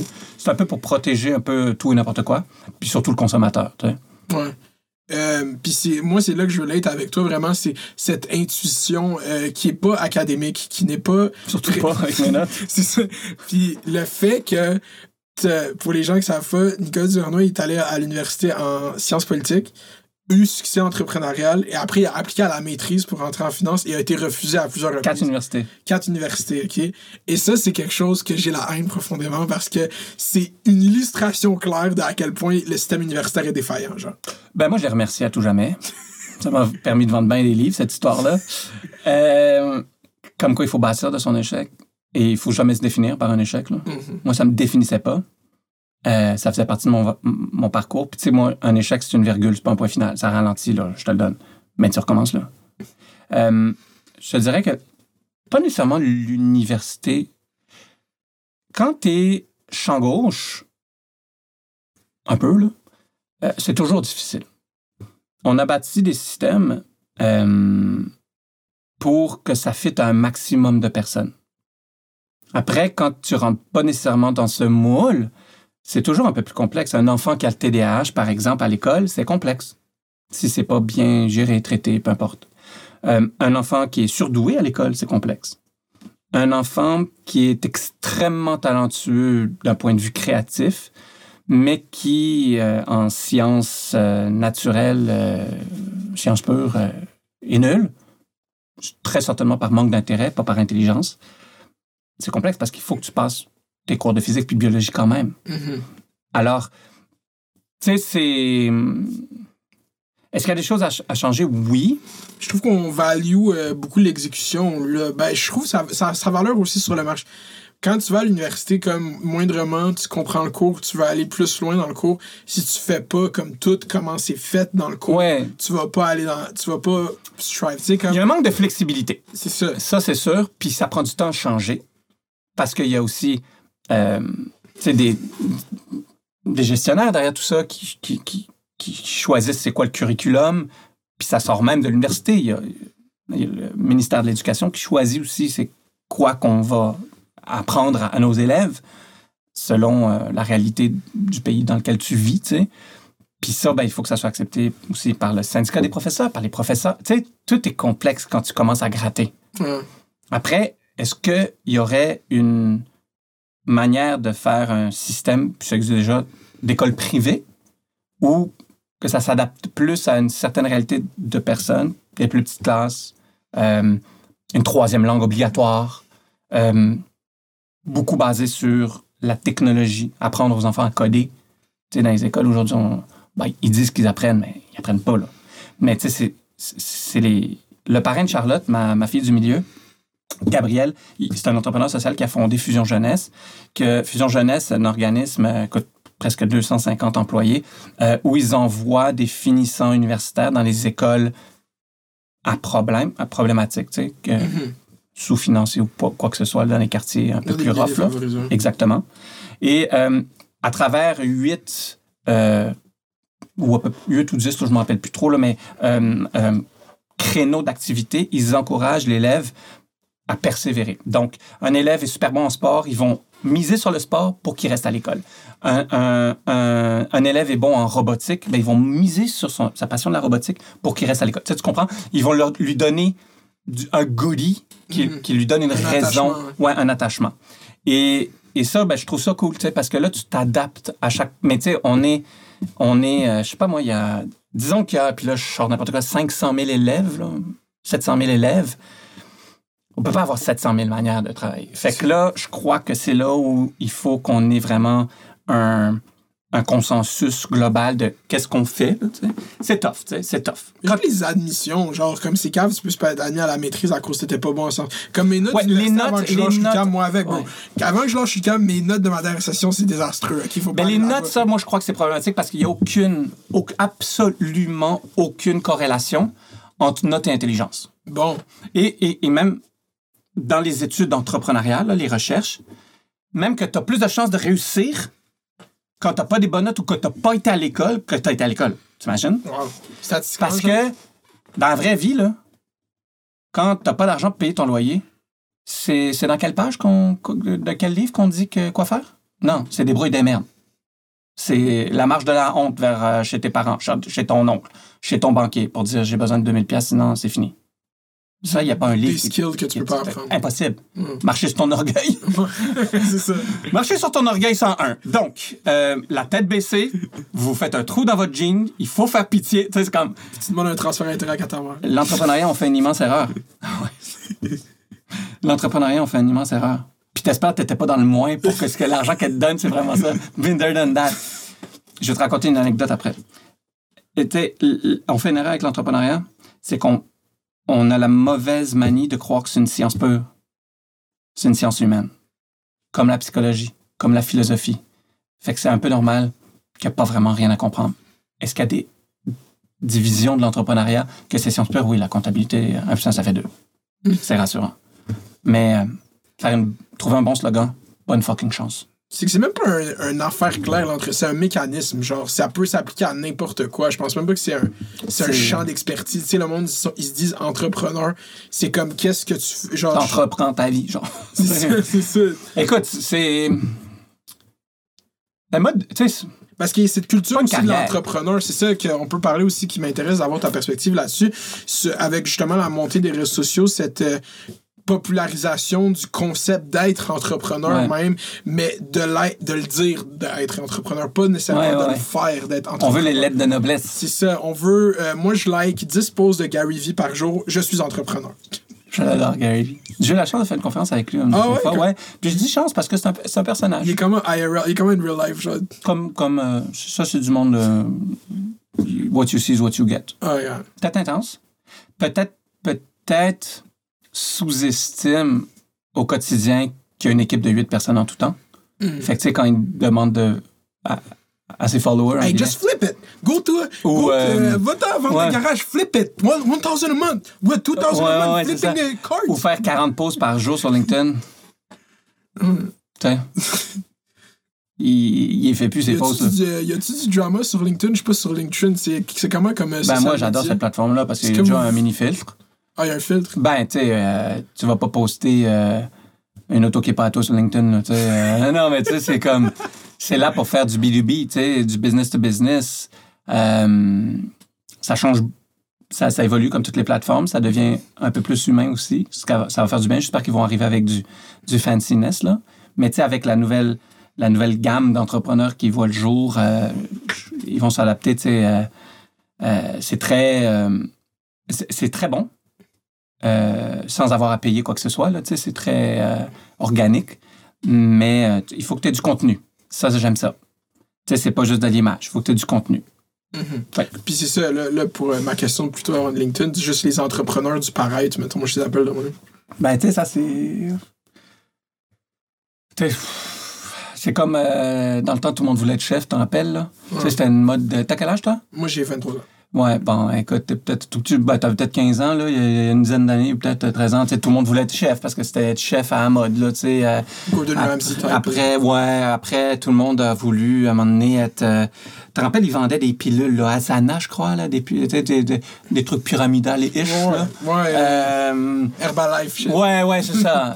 Après, tout, tout le monde veut être CrossFit. hein. Là, tout le monde faisait des, je sais pas quoi, là, comment on appelle ça. Euh, si, si ça incite le monde à vouloir se dépasser, se surpasser, s'enfourrer le monde, why not? Mais tu sais, entrepreneur, euh, moi, j'ai- je me suis jamais dit entrepreneur jusqu'au jour où quelqu'un m'a dit que j'étais un entrepreneur. Mm. Euh, je crois que. Tu sais. Ben, je m'en fous comment tout le monde s'appelle. tu sais. Moi, je suis un entrepreneur parce que ça décrit, selon Statistique Canada, ce que je fais dans la vie. tu sais. Après, si, ça, si je devais te dire que je suis peintre, ben, je suis peintre, là, je m'en fous. tu sais, euh, C'est. euh, tu sais, moi, c'est mes actions qui parlent. Mais il y a du monde qui passe littéralement leur journée à expliquer à du monde sur Instagram comme ça, c'est du forex, ok? Dans le fond, t'achètes des devises là-bas, puis tu les revends, puis là, eux, ils font comme, c'est ça qu'ils font. Mais tu sais, je les juge, ben c'est ça, je fais juger du monde sur Internet. Ouais, puis tu sais, on a, c'est- c'est ton divertissement, t'as le droit, tant que ça reste, c'est pas méchant. tu sais. Ouais. Euh, puis après, eux, ils vont te juger parce qu'ils vont te dire, ben là, lui, il m'attaque parce qu'il croit pas que. J'ai pas de temps pour ça, tu sais. Time for this bullshit. Ouais. Je te bro. Quelle anecdote tu voulais me raconter? Ben, euh, tu sais, pour, pour, pour l'argent, tu sais, puis la marge de la honte, à un moment donné, moi, j'étais à- à- dans les années les plus basses. Parce que, tu sais, quand je me suis lancé en affaires avec Pure Vodka, j'avais pas de cash pour, euh, pour, euh, pour, euh, pour me lancer en affaires parce que j'avais, en finissant l'université, j'ai ouvert un restaurant. Euh, je l'ai surtout fermé, je dis souvent. Euh, ça a été une catastrophe, mais j'avais tout signé personnellement avec mes partenaires parce qu'on n'avait pas d'argent pour investir. Fait que, tu sais, on s'est retrouvé avec des grosses, grosses dettes. Euh, et donc, Dieu merci, j'avais pas quitté ma job d'étudiant. Moi, je l'avais les planchers à l'hôpital Sainte-Justine. Alors, j'ai, en partant du restaurant, c'est là où j'ai décidé de me lancer dans la vodka. Mais tu sais, j'avais déjà quatre strikes sur trois. Là, tu sais, j'étais endetté, j'avais aucune connaissance. Puis bon, Dieu merci, j'avais ma job d'étudiant. Et puis, j'habitais, tu sais, juste assez loin pour pas pouvoir marcher comme j'aurais pu marcher. Je, je peux marcher à Tokyo, là, mais tu sais, euh, ça, ça, ça prendrait une heure et demie marcher. Ouais, je comme- et puis, je travaillais le soir et la nuit, là, tout dépendant des moments. Et Caro, qui est euh, mon épouse aujourd'hui, mais que j'ai rencontrée avant que j'ouvre mon restaurant, fait que, depuis 15 ans, elle, elle travaillait dans un restaurant qui s'appelait Le Globe, dans le temps, euh, sur Saint-Laurent. Et qui fonctionnait très, très bien. Et Dieu merci, parce que c'est grâce à son salaire qu'on pouvait vivre. Parce que moi, l'argent que je faisais en, euh, en lavant les planchers, ben, je le mettais dans Pure Vodka pour essayer de bâtir l'entreprise. Parce qu'on s'entend que j'ai pas eu de financement d'une institution financière ou quoi que ce soit. Ou de comme un héritage. De rien, de rien, parce que, et Dieu merci, héritage, je veux dire, quelqu'un meurt, fait que Dieu merci que j'ai rien eu, mais, mais dans le sens, tu sais, moi, je, euh, tu sais, euh, il fallait que je m'autofinance. Jusqu'à peut-être trois ans plus tard, où là, j'ai eu un premier prêt de, de Desjardins, qui, qui- ont été les seuls à, à croire euh, au projet, et puis je leur remercie. Et tout ça pour dire que j'étais sur la liste de rappel à Sainte-Justine. Donc, la liste de rappel, c'est, ils t'appellent quand il manque un régulier pour que tu le remplaces. Puis moi, quand je travaillais, je faisais, je crois, 100 dollars, 100 dollars par chiffre. Tu sais, c'était comme 12 dollars 50 à l'heure, ou une affaire comme ça. C'était très bien payé pour une job d'étudiant. Et, euh, j'attendais que... me. Il me bipait au début quand j'étais engagé. Beeper. Pour ceux qui savent pas c'est quoi, euh, c'est... C'est comme un sel avant un sel. C'est un sel avant un sel. C'est un sel sans appareil photo, sans euh, caméra, sans réseaux sociaux. sans- C'est la base. Et, et bref, il m'appelait, puis là, bah, ben, j'allais travailler. Puis moi, j'avais besoin qu'il m'appelle. là, tu sais. Il fallait que j'avance. Et, un- et- et Caro partait à 3h50 pour commencer à 4h30, j'en travaillais. Et elle me laissait à l'hôpital quand je travaillais. Et là, elle attendait à 3h50 pour voir s'il m'appelait. Puis s'il m'appelle pas, puis souvent, passé 3h45, s'il m'appelait pas, c'est qu'il y a personne qui manquait. Fait qu'elle est partie travailler. Mais comme à 4 heures, l'hôpital, la, la liste de rappel m'appelle pour aller chercher, pour, pour venir travailler. Il y a quelqu'un qui a eu un flat ou je sais pas quoi, fait qu'à la dernière minute, il peut pas rentrer. Fait que je suis comme, oh shit, ok, parfait. Là, je me prépare vite, vite. Je vais à l'arrêt d'autobus, mais j'avais pas d'argent sur moi pour acheter un billet d'autobus. tout ça, J'avais pas de passe. Je suis comme, fuck, ok, il faut que j'aille au guichet. Je vais au guichet pour retirer 20 pièces. Puis j'avais pas 20 pièces dans mon compte. Fait que je pouvais pas retirer. Et ça, ça a été un des moments les plus marquants de ma vie entrepreneuriale. C'est que j'ai vu la puissance de l'argent. J'avais même pas l'argent pour pouvoir me permettre d'acheter un billet à 3 dollars, je sais ce combien bus, Mhm. pour aller travailler, pour avoir une chance. J'ai pleuré dans cet abribus-là. Là. J'étais comme, Chris, man, je veux travailler. Puis c'est un peu comme refuser un étudiant qui veut étudier parce que c'est notre. Chris, je voulais me donner le maximum de chances de réussir. Tu sais, quand tu te retrouves dans des moments comme ça, ça te marque en tant qu'être humain. À cause de 3 dollars, parce que j'avais 17 pièces ou 16,80, je crois, j'ai pas pu aller travailler. Ouais. Tu sais, fait que ça montre à quel point quand tu es dans la merde, c'est beaucoup plus complexe qu'on pense de pouvoir te sortir de la merde parce que tu as toujours une bad luck comme ça qui te recule tout le temps, tout le temps, tout le temps.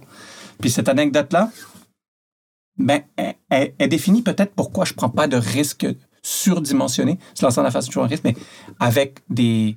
soit la crypto-monnaie ou soit autre chose. Encore une fois, je suis pas contre ça. Mais moi, j'ai pleuré dans un abribus. Moi, un dollar, je sais ça vaut quoi? Mhm, je comprends. Un dollar, je sais ça vaut quoi? Et donc, j'ai toujours en tête ça dans mes projets. Je peux pas juste flober un dollar parce que je l'ai. Je dois tout faire en sorte de le maximiser parce que j'ai- pas le choix. J'ai pas le choix. tu sais. Aujourd'hui, ça roule. J'ai j'ai du monde à faire vivre, guillemets, en payant un salaire. Euh, j'ai une entreprise à, à financer. Ça, ça coûte cher, une croissance. Euh, j'ai des nouveaux projets. J'ai des- euh, fait que, fait que, ouais. C'est fou parce que j'ai une anecdote quand même similaire. Quand j'étais à mon premier appartement, euh, je m'en vais travailler. Dans le temps, je travaillais à Laval au service à la clientèle, mais j'habitais à Montréal, downtown, avec mon ami à côté de Concordia. Pratique. On était, ben oui, j'étais supposé commencer à Concordia, puis j'allais- je venais d'avoir la job à Vidéotron à Laval. Fait que comme j'étais comme, OK, je vais faire les deux. Je venais de déménager de Laval juste à côté de cette job-là pour aller habiter downtown. C'est comme c'était stupide. Puis là, euh, je m'en vais travailler un jour. C'est correct, j'ai le billet d'autobus pour y aller. Mais là, euh, je nous achète, euh, c'est moi qui, a- qui était responsable d'acheter le cannabis ce jour-là. Donc là, je retire 20 J'achète le piece de cannabis. Et euh, quand j'arrive pour revenir travailler, pour payer le 3 ma carte puce est refusée. J'avais plus d'argent dans mon compte. Fait que, tu vois comment c'est stupide. Fait que là, j'ai dit appeler mon coloc et lui dire, euh, tu peux-tu me transférer 4 Parce que Tu peux le faire, non, tu peux pas, Non. c'est 10 dollars. Ben, non, dans le 10? temps, tu pouvais. Mais il m'avait transféré 5 dollars, mais c'est 10 maintenant la limite pour les transfers. mais moi, je- Fait que ça marque. ouais, ça marque. Mais ça a été le meilleur joint de ta vie. ça a été un très bon joint. Surtout après ce long chiffre à me faire engueuler par des clients de Vidéotron. Mais, euh, regarde, c'est ça la vie aussi. Fait que moi, je suis très reconnaissant pour des moments comme ça parce que euh, ça, te, ça te fait. ça- Tu, ça rentre dans ta tête, ça sort pas, tu sais. Non. Je suis pas marqué par ça. Mais tous les jours, je sais c'est quoi que ça vaut un dollar. Puis c'est, c'est, c'est à, à travers chaque décision, c'est, c'est ça l'id- l'idée d'un trauma. Là. C'est un- il y a le- la, la connotation négative est beaucoup donnée au mot trauma, mais c'est ça l'idée d'un trauma. C'est quand, quand tu vas prendre une décision financière, justement, ça va être dans l'arrière de ta tête. Genre, tu as été traumatisé par être dans cet abribus, tu comprends? C'est un trauma. genre, comme- c'est- fait que euh, je suis quand même curieux parce que euh, tu, tu es chroniqueur aussi Ouais. à, à- euh, Les affaires. aux affaires. C'est comment pour toi, en tant qu'entrepreneur, donner ton opinion dans l'espace public? Comment tu Ben moi, j'ai toujours été extrêmement curieux. J'ai toujours voulu euh, euh, partager mes opinions. J'aime beaucoup euh, simplifier des, des sujets complexes, tu sais, y aller, tout, aller aux racines. Moi, j'adore ça. J'ai été invité à écrire tous les mardis dans le journal Les Affaires suite à l'apparition de mon premier livre en 2015. En novembre 2015, j'ai commencé. Aujourd'hui, c'est le 285e mardi de suite Wow. que j'écris. J'ai tellement de respect pour la constance. Et ben, moi, c'est une obsession. Ah. Il y a deux ans, j'ai eu un, j'ai eu un gros problème. Euh, J'ai eu un virus au cœur. Euh, je, Ah. ouais, ouais, je croyais que je faisais un, un arrêt cardiaque, là, Oh littéralement. J'ai été hospitalisé, j'ai été opéré euh, par, le, le- par euh, ici. là, C'est comme quand ils opèrent au cœur, là, ils ouvrent pas le cœur nécessairement. Ils peuvent passer par là pour aller voir les veines. Ouais, ouais. Euh, finalement, c'est un virus. Euh, mais euh, c'était un mardi. C'était un dimanche. Et le dimanche, j'écris mes chroniques. Le soir, branché tout partout, j'écris ma chronique. Je suis obsédé. Ma femme m'a tellement gueulé. Elle m'avait amené du Punjab Palace. J'avais envie d'Indien, man. Tu sais, quand tu fraudes... Sérieusement, je croyais que j'allais mourir. J'étais assis. Victoria est en train de regarder pas de patrouille. J'étais assis dans mon salon. Je sais où j'étais assis. Je sais comme je sais tout. Puis trois jours avant, c'était l'anniversaire de ma femme. Puis ma mère était là. Puis je m'étais assis dans... On avait fait un party à la maison, euh, un brunch. Puis j'étais allé voir ma mère, j'ai dit, j'ai la tête qui tourne, je suis fatigué. Tu sais, j'ai dit, ça se fait-tu, là? aller se coucher, tu sais, comme en plein brunch d'anniversaire de ta femme? Puis ma mère, elle, elle croyait que c'était une blague, tu sais. Puis là, j'ai continué. Il y, avait, il y avait du champagne, c'est une bonne raison de rester debout. Et euh, et le, le- deux jours après, je me suis réveillé, j'avais tellement mal au dos, là, je pleurais aux omoplates. Et puis, euh, ça aussi, c'est des moments qui marquent. Ouais. Puis t'as Euh, écrit ta chronique, pareil, hospitalisé. Ouais, j'ai écrit euh, sur le sur le sur le, les soins hospitaliers, je crois, j'ai écrit. Il y a toujours un, un lien là. Euh, et puis ouais, j'adore ça, c'est une drogue écrire. C'est comment t'écris, mettons, genre, Tous les dimanches, euh, je cherche un sujet puis euh, j'écris. C'est comme le, le, le sujet te vient en... Il faut que t'aies le sujet pour commencer. Ouais, des fois ça me pop en tête euh, direct, des fois euh, je regarde l'actualité, j'essaie d'être d'actualité aussi. Mhm. Euh, je- mais tu sais, c'est une opinion personnelle, c'est ma vision des choses. C'est l'idée d'une chronique. là. Ouais, ouais, ouais, non, non, non, mais tu sais, des fois, bon, ben. Faut le préciser maintenant. Ouais, non, mais, ouais, mais dans le sens où c'est pas 100% à faire. OK. Ça touche un peu société aussi, tu sais, je suis comme... J'ai souvent écrit sur euh, Montréal, tu sais. Comme là, il va y avoir une course à la mairie. C'est clair que cet été ou septembre-octobre, je vais écrire un sujet. Qu'est-ce que moi, j'aimerais voir comme débat, tu sais. Plutôt que, oui, lui dit non, là, l'autre dit non, tu sais. On peut-tu aller dans, le- dans le vrai, là, tu sais? Fait que, ouais, j'aime ça beaucoup. C'est vraiment une obsession. Je- J'adore ça. Ouais, moi, c'est. C'est justement ça la constance. Puis le, tu prends pas nécessairement les opinions le- les plus faciles à endosser. Ou les- Non. Tu te fais juste dire qu'est-ce que t'aimes. Puis je pense que c'est pour ça que le monde.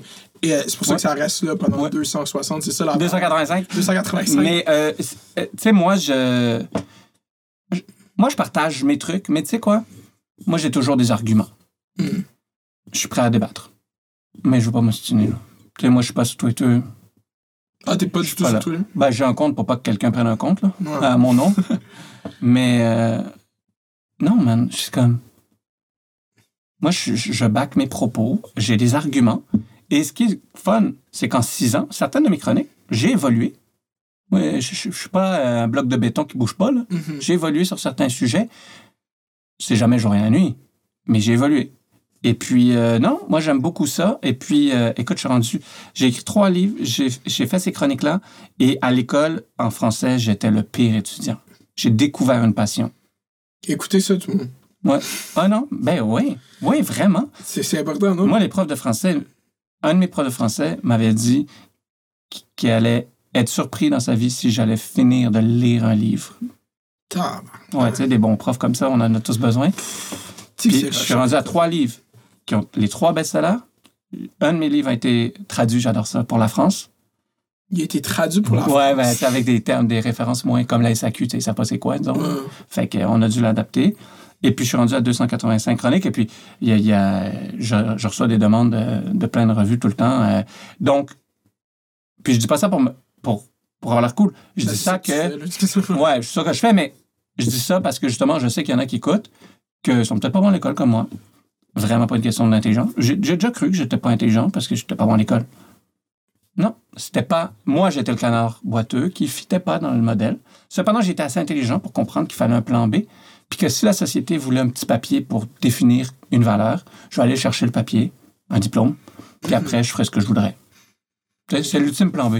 Puis c'est ça, l'idée de plan B, qu'est-ce que tu penses à ça, les gens qui sont comme. euh, tu sais, comme moi, j'ai l'idée de plan B. Si je réussis pas à vivre la culture, tu sais que j'ai 25 ans, je vais devenir prof. Peut-être que je vais avoir dit trop de shit stupide sur Internet pour devenir prof. Tout le monde va avoir du trop de shit stupide euh, à, à 23 ans. You're doomed. Mais euh, cette idée-là du plan B, puis je sais, je suis en joke, j'y crois pas vraiment. Je pense que je vais vraiment réussir à faire ce que je veux faire, mais. euh, Est-ce que tu penses que c'est essentiel d'avoir un plan B? Absolument. Ok. Ben, moi, j'ai 27 plans B. Euh, je sais qu'il y en a qui disent Non, non, non, c'est un plan B, tu vas pas foncer assez. Hmm. C'est qui qui va payer le loyer si je marche, ça marche pas? C'est qui qui va nourrir mes enfants? J'ai des plans B. Bars. Ça, ça, ça veut pas dire que je fais pas l'obsession sur mon plan A. Mais le plan B, c'est juste une question d'intelligence de préparation. Un plan d'affaires, of course que je mets 120% pour que ça marche. Mais tu as beaucoup plus de chances en affaires que ça marche pas que ça marche. Fait que si tu te prépares pas un plan B, ben, t'as as raté 50 de ta préparation. Hmm. T'sais, tu fais pas, tu mets pas des murs, tu mets pas une isolation anti-feu dans ta construction de maison parce que ça te fait plaisir. tu mets une isolation anti-feu parce que tu te dis, ben, s'il y a un feu, je suis protégé. Tu sais, fait la logique, tu mets ta ceinture de sécurité, pas parce que c'est c'est fashion. faire un accident. Oui, parce que c'est parce que s'il y a un accident, j'ai une protection supplémentaire, tu sais. Mm. Le plan B, c'est pas pour me dire, sais, comme, ah, ben, au pire, ça marchera. Non. C'est en prévision que ça va mal, là. Je, vais pouvoir prendre le bus pour aller faire mon, chiffre. C'est Faire son chiffre, c'est une bonne chanson de Manu Militaire. Faire son chiffre. Ouais. Euh, ok. euh, comment c'est. Parce que, tu sais, comme, la, comme tu dis, la vodka la plus populaire, la, la meilleure vodka au monde, cinq années consécutives. Pas consécutive, Euh, mais consécutives, cinq cinq années. fois, c'est assez. Cinq fois. Vous, vous donnez plus votre candidature, genre? Oui, oui, Vous oui. laissez la chance aux autres? Non, non? Euh, moi, je suis extrêmement fier de nos victoires. C'est quoi, mettons, parce que moi, je suis pas un grand buveur d'alcool, Ouais. vraiment pas. Genre, j'ai bu quand j'étais au cégep, mettons, puis là, je bois plus du tout. C'est quoi qui ferait la différence entre pure vodka puis une autre vodka pour qu'elle soit la meilleure au monde? Ben, écoute, c'est des tests à l'aveugle, c'est plus. Ah, c'est à l'aveugle Oui, c'est à l'aveugle. C'est des juges, euh, différents juges qui ont des palais différents, qui recherchent quelque chose de différent. Je te dirais que ce qui nous différencie, nous, ben, c'est la douceur du produit, c'est le côté onctueux du produit. C'est une vodka qui brûle pas malgré que c'est 40 de degré d'alcool. Puis c'est une vodka qui, une fois la rétroolfaction, c'est- ce qui est le plus important, c'est la rétroolfaction, je vais expliquer. C'est, tu sais, quand t'avales, la chaleur qui remonte, Le goût après. hein. Ouais. Ça, c'est très important. Si tu as envie de perdre une dent, ça va mal. Si c'est chaleureux, c'est mentholé, tu es comme, oh my god, OK, c'est vraiment doux. Sais? Puis tu sais que c'est une vodka. Parce que, tu sais, pour goûter une vodka, c'est super simple, OK? Comme tous les spiritueux. Il faut jamais mélanger comme le, vin, comme le vin. Parce que le vin, tu veux l'aérer pour que les arômes, d'évidence, disons que c'est fruité, là, ou la vanille, sortent. Fait que là, tu mélanges, tu es comme, ah, je sens le côté fruité, vanille. Un spiritueux, si tu fais ça, c'est 40% de degré d'alcool une vodka. L'éthanol, l'alcool, c'est volatile. Fait que si tu excites l'éthanol, qu'est-ce qui monte? Les vapeurs d'alcool. Fait que si tu fais ça une vodka, tu sens, man, ça arrache la face, tu sais, c'est comme presque rendu à 80% de- Ouais, je d'alcool dans ton nez. Là, tu dois le prendre sur glace. Euh, tu, tu dois le prendre euh, tel quel. Tu le sens, bien sûr. Tu prends une grande respiration pour voir si ça brûle. Si ça brûle, mauvais, premier mauvais signe. Un alcool de qualité ne devrait pas brûler. Il devrait picoter, bien sûr, ou donner une chaleur. Ensuite, tu le bois comme un verre d'eau au ralenti. Tu le fais pas rouler dans ta bouche comme le vin. Encore une fois, cet entonnoir que tu créerais avec l'air ferait en sorte de ressortir l'alcool. Tu veux pas. Tu le bois, puis la rétroolfaction, si c'est agréable tel quel, puis comme, OK, c'est un produit de qualité. Mais sais, juste au nez, tu peux savoir si une vodka est bonne. Ça tu essayé d'essayer de copier votre, euh, votre vodka? Ah ben, euh, copier, tu sais, rec- la vodka, c'est une recette standard. Après, ça dépend de quel maïs tu prends, quel type d'assemblage, avec quelle eau. euh, fait que, tu sais, Y a moi, j'ai copié quelqu'un, quelqu'un m'a copié. tu sais, ouais, je comprends. on fait la même affaire d'une manière différente. Ok. Mais je me dis, si tu gagnes euh, vodka cinq fois, genre, le monde sont comme, c'est quoi qu'elle a, cette crise de vodka? Ouais, ben c'est sûr que, tu sais, nous, disons, euh, ça prend six semaines de faire une batch de vodka, euh, mais pour de vrai, ça pourrait prendre 12 heures. Puis c'est tout fait ici, la vodka? Ouais, ouais. Le, le maïs vient en, euh, un pourcentage Ontario et Québec, Ok. mais l'autre source, l'embouteillage. euh, Puis toute la distillerie, c'est tout. Oui, la distillerie ici, c'est à la cidrerie Michel Jourdain qu'on travaille avec eux depuis jour 1. Wow. Euh, moi, j'ai bâti mon modèle d'affaires sur le fait que je voulais. Ben, je voulais pas. J'avais pas d'argent, un, mais je voulais pas non plus bâtir un endroit. Je voulais garder mon argent pour euh, promouvoir, pour faire nos, de la vente, du, du, du marketing, des campagnes marketing, de la publicité, tout ça. Je savais que tu sais, c'est des produits où l'image de marque est très, très, très important. Donc, il, fa, il faut que je puisse le dire que c'est la meilleure vodka au monde. Ça coûte beaucoup d'argent, cette publicité-là. Fait que je préférais payer ça, et je préfère toujours payer ça, qu'un un building. Surtout que j'ai un partenaire de production parfait. Ouais. Puis euh, là, t'as lancé euh, Romeo Gin aussi, qui est quand même un gros succès. La, la, la Gin le plus vendu au Québec, un des plus vendus au Canada. Wow, ok, Ouais. puis c'est ça, euh, ça, cet éveil-là, ça s'est venu, tu sais, parce que moi, justement, quand je buvais, c'était vraiment populaire, les four locaux, les boissons Ouais. prêtes à boire, ça, je buvais ça. En quoi ça, c'était dommageable, puis Romeo Gin est différent? Ben, on a fait le contraire. Ok. Donc, nous, on a fait un produit euh, 100% naturel, avec des produits, des vrais produits. Quand c'est écrit clémentine, il y a de la clémentine dedans. Euh, on a fait très peu de sucre. On a fait des canettes de 250 millilitres au lieu de des canettes de 4, euh, 473 millilitres bien souvent. On a mis euh, aucun produit pour adoucir le goût ou pour le rendre plus sucré pour qu'il se boive facilement. On a topé l'alcool à 7% donc c'est à peu près l'équivalent d'un verre de vin. Tu sais, d'un d'un bon verre de vin, là, notre, notre canette. Euh, on l'a mis à un prix euh, qui est presque le double qu'un qu'un Four Loco pour euh, beaucoup plus petit. Donc, tu sais, on a mis plein de... Nous, on voulait premiumiser cette catégorie qui est le prêt à boire avec Romeo Gin. Puis aujourd'hui, tu vois, tu sais, on a bientôt quatre prêts à boire à base de Romeo Gin. Puis ils sont pas mal tous dans le top euh, 15, je crois, de SAQ sur 200 cakes, là, tu sais. Ouais. Ça connaît un immense succès parce que c'est un produit de qualité, tu sais. Tu sais, la qualité, je le sais qu'à 23 ans, j'ai déjà eu 23, là. Euh, Un, le budget, des fois, suit pas. Deux, la qualité, on cherche peut-être plus le, la quantité. la, ben, la quantité ou le- l'effet, Ouais, tu sais. c'est ça. Euh, on cherche un buzz, euh, peu importe le- de quelle manière, euh, plus que oh shit, c'est vraiment bon. Mais à un moment donné, quand tu développes ton goût, ben, je dis pas que tu peux pas avoir un goût à 19, mais tu sais, comme quand tu fais des soupers d'amis plutôt que tu sais, des parties dans les sous-sols, disons, là, dans mon temps, c'était ça. C'est pas mal de dire ça. Il y a beaucoup de jeunes qui font des parties dans des. Ben, pas maintenant, là, mais qui boivent Non. juste comme. Ouais, ouais, non, non, je, je comprends. Euh, Mais ce que je veux dire, c'est que j'avais pas le même mindset pour déguster un produit. ouais.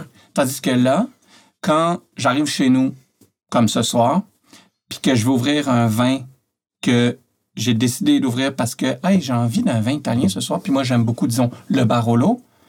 À 23 ans, bro, donne-moi du Lulubé à de 8,95. la pape, Puis je trouvais, puis je trouvais que c'était 7 piastres de trop, mais je le buvais à bouteille thé. On Ouais. s'entend. Puis Dieu merci que les réseaux sociaux n'existaient pas quand j'étais. Hey, T'as commencé à me vous voyer tantôt. Tu m'aurais pas vous voyé en 97, là. Écoute, avec des pantalons, je crois qu'on pouvait rentrer l'entreprise au complet dans mes pantalons. Euh, un gars en sport-études. Et là là. Un gang... Quand je suis né, t'étais un gangster.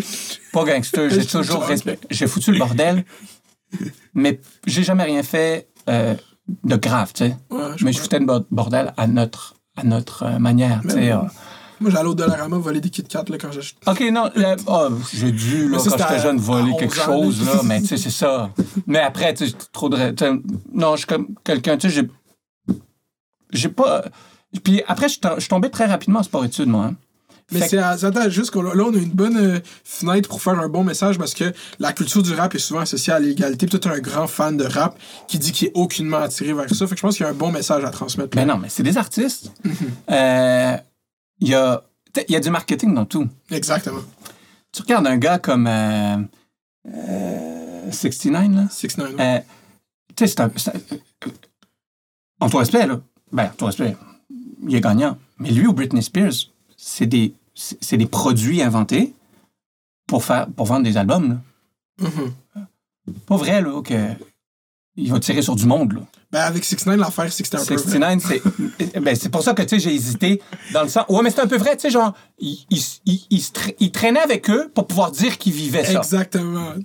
On l'a tout compris, là. Allô, allô? Mais c'est sûr que le rap, en connaissant l'histoire, ben, est né de revendications sociales pour décrier ce qui se passait. Le rap, contrairement à d'autres styles de musique, est né pour prendre parole d'un point de vue sociologique, euh, comme quoi c'est inadmissible euh, qu'ils étaient tous euh, dans le Bronx Il y a un ou aspect à South avec, Central. ouais. Mais le rap aujourd'hui devrait être considéré comme un vecteur social de changement.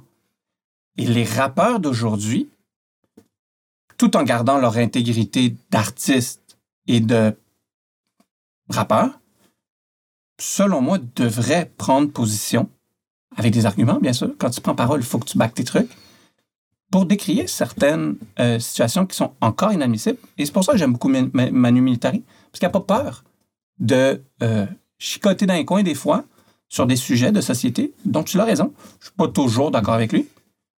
Son flow est a- absolument exceptionnel, tout de même. Et donc, après, bon, ben, le rap est tombé dans une mode.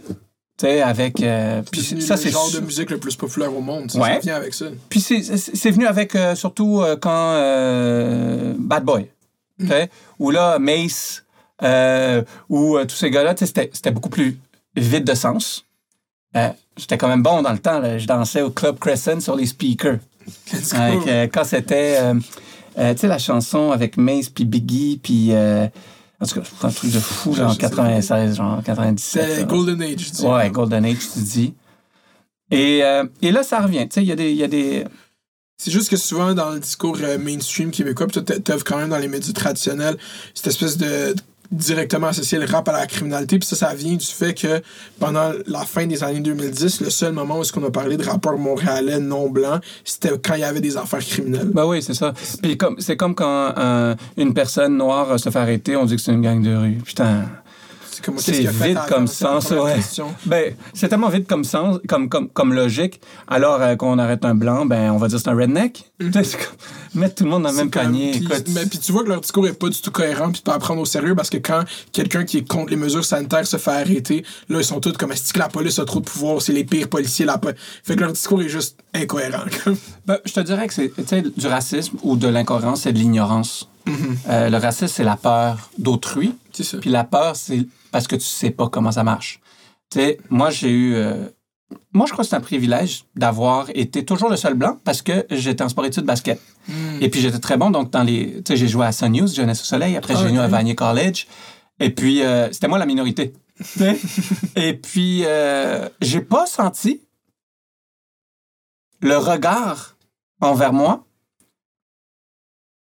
comme j'imagine mon meilleur ami Steve, euh, mes deux meilleurs amis, Steve, c'est un Camerounais, puis Ousmane, c'est un, Sénégalais. Euh, comme eux, quand ils sont les seuls noirs, ont le regard, par exemple. Mhm. Tu sais? Moi, j'ai gagné à la loterie, hein. Je suis un homme blanc en Amérique, hétérosexuel, Mhm. qui a un peu d'argent, en lisse. Ça le fait là. Tu sais, moi, moi, euh, pas moi le, pas moi le coupable, là. tu comprends? Alors, j'essaye, moi, de, de, de à, à ma juste manière, plusieurs fois, euh, je nomme euh, les, les rappeurs, quand je dis une phrase, soit John Economy ou ailleurs, souvent, je dis ah, tel, comme dirait, euh, je sais pas, Corias aussi, j'aime beaucoup. Euh, puis après, bon, ben, il y a d'autres artistes que, que j'aime bien, mais qu'ils font les cons, là. Ça Euh, fait partie aussi, tu vois, de la jeunesse du rap. C'est juste cette espèce de laisser aller, puis de juste Ouais. aller jump in dans la jeunesse, justement, puis dans la stupidité. Ça fait partie active de l'humain aussi, de juste être cave. Écoute, si tu deviens un artiste, si tu es né dans un environnement hostile, Ouais. pour prendre le terme de territoire hostile de, de Sans Pression, une chanson qui est exceptionnelle, tu peux pas euh, chanter euh, comme quoi euh, les vacances dans le Maine sont belles. Mhm. Tu vas chanter sur ce que tu vis. Mais tout comme les jazzmen à Harlem euh, vivaient des vies très complexes, avaient une musique très complexe, le jazz. Puis tout comme les chanteurs de country vont chanter de leur réalité. C'est souvent très trash, qu'est-ce qu'ils disent. Trash, tu dis? Ouais. Très trash. Euh, et, et- et donc, euh, ben, c'est normal. Tu sais, le, le- le chanteur de country, il va pas... il va pas... comment je pourrais dire... euh, euh, chanter ce qui se passe à, à Wall Street, là. À c'est pas sa réalité. C'est ça.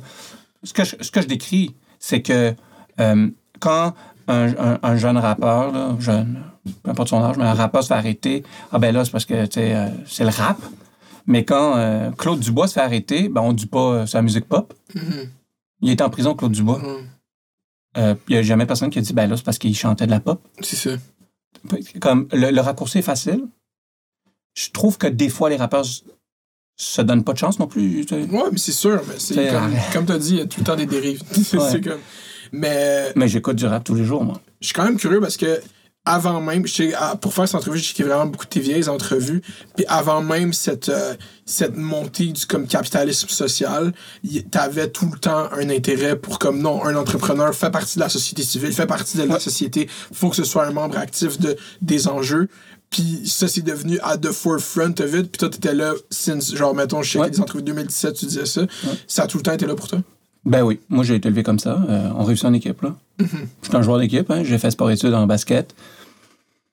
Tu sais, je suis pas dictatorial en affaires. Moi, j'ai un comité de direction, puis c'est là qu'on décide les grandes décisions.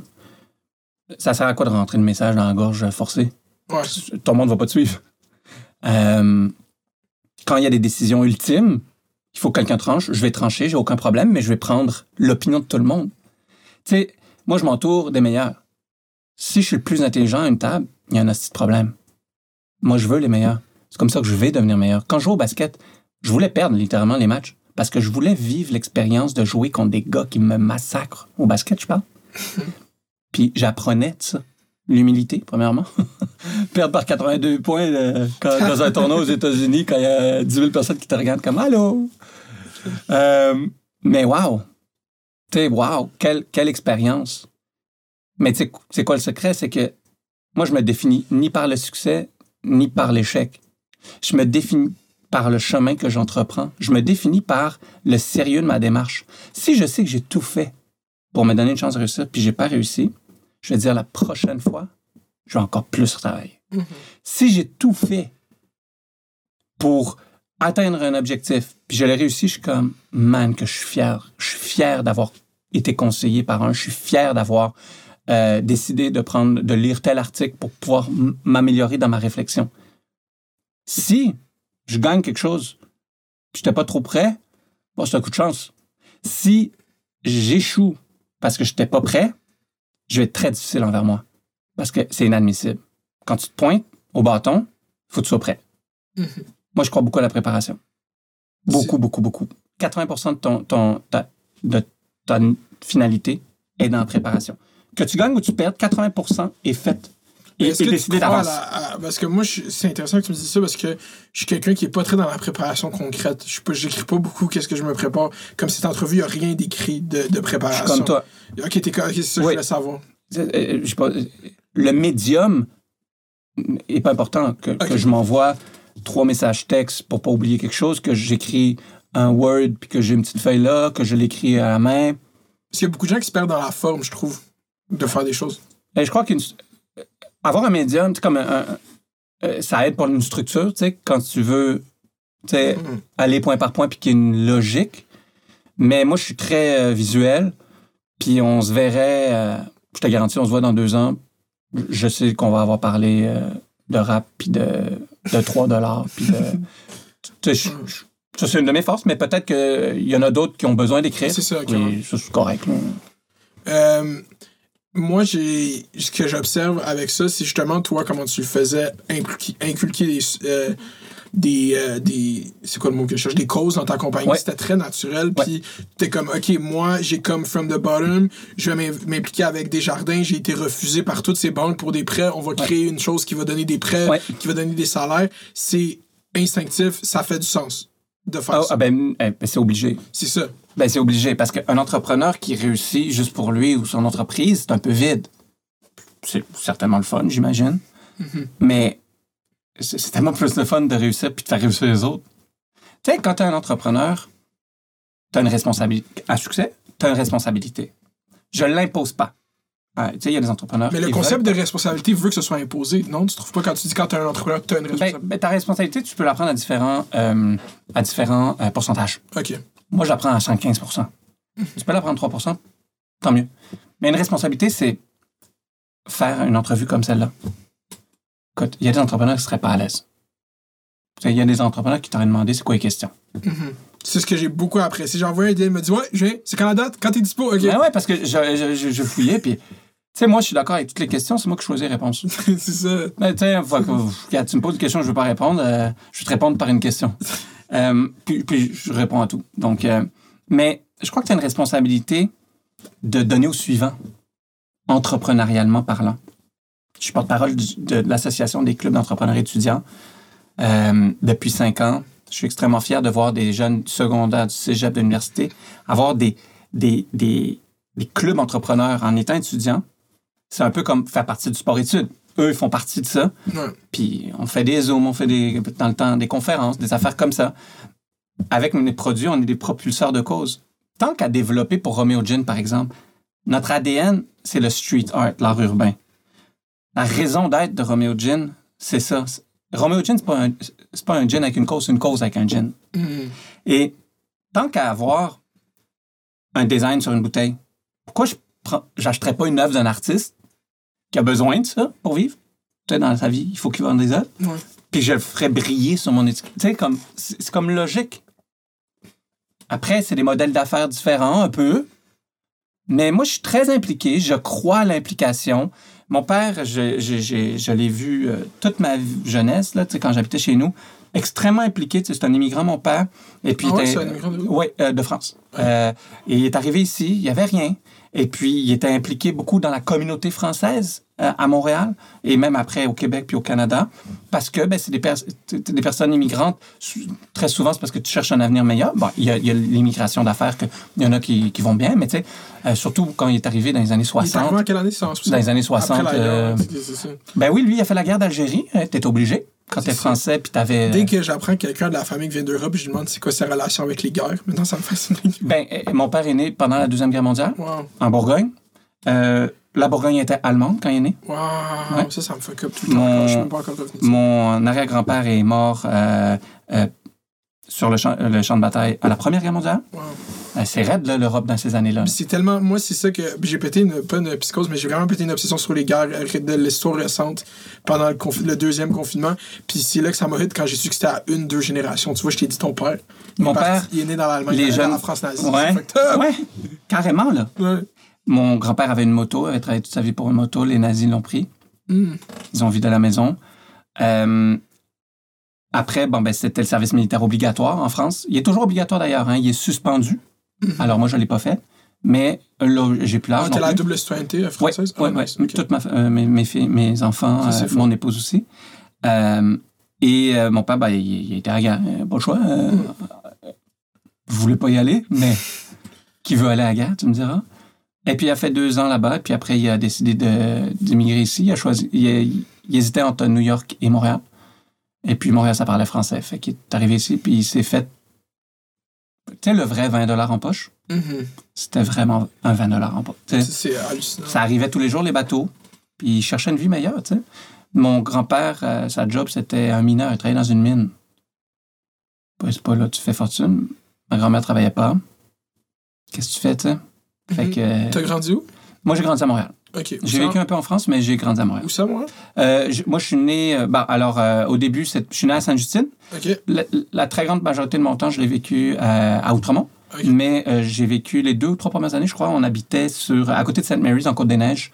Euh, sur la rue Lacombe. Ouais, À côté, genre, du, de l'oratoire puis tout, là. Ouais, tu dans ces environs-là. Puis après, euh, sur, sur la rue Bernard. Ok. Ouais, Puis maintenant. t'es allé au secondaire? À Stanislas, moi, j'ai été système français Euh, parce que ben, c'est très important là, pour nous de garder cette. Moi, je, je suis extrêmement fier d'avoir. Tu sais, moi, je suis ni un ni l'autre, je suis les deux. Mhm. Moi, je suis 110 fier d'être québécois, 110 fier d'être euh, français. Et quand on me demande je suis quoi, je suis 100 des deux. Euh, je peux pas choisir, je peux Moi, pas dire. T'as pas idée à quel point je vais être parce que je suis 100% marocain, 100% québécois. Ah ouais, ben c'est ça. Euh, tu sais, que choisir, jamais. C'est ça. C'est quoi, trahir un de mes parents? C'est que ça, c'est comme. Je suis un hybride, point final. Un bâtard, comme on dirait.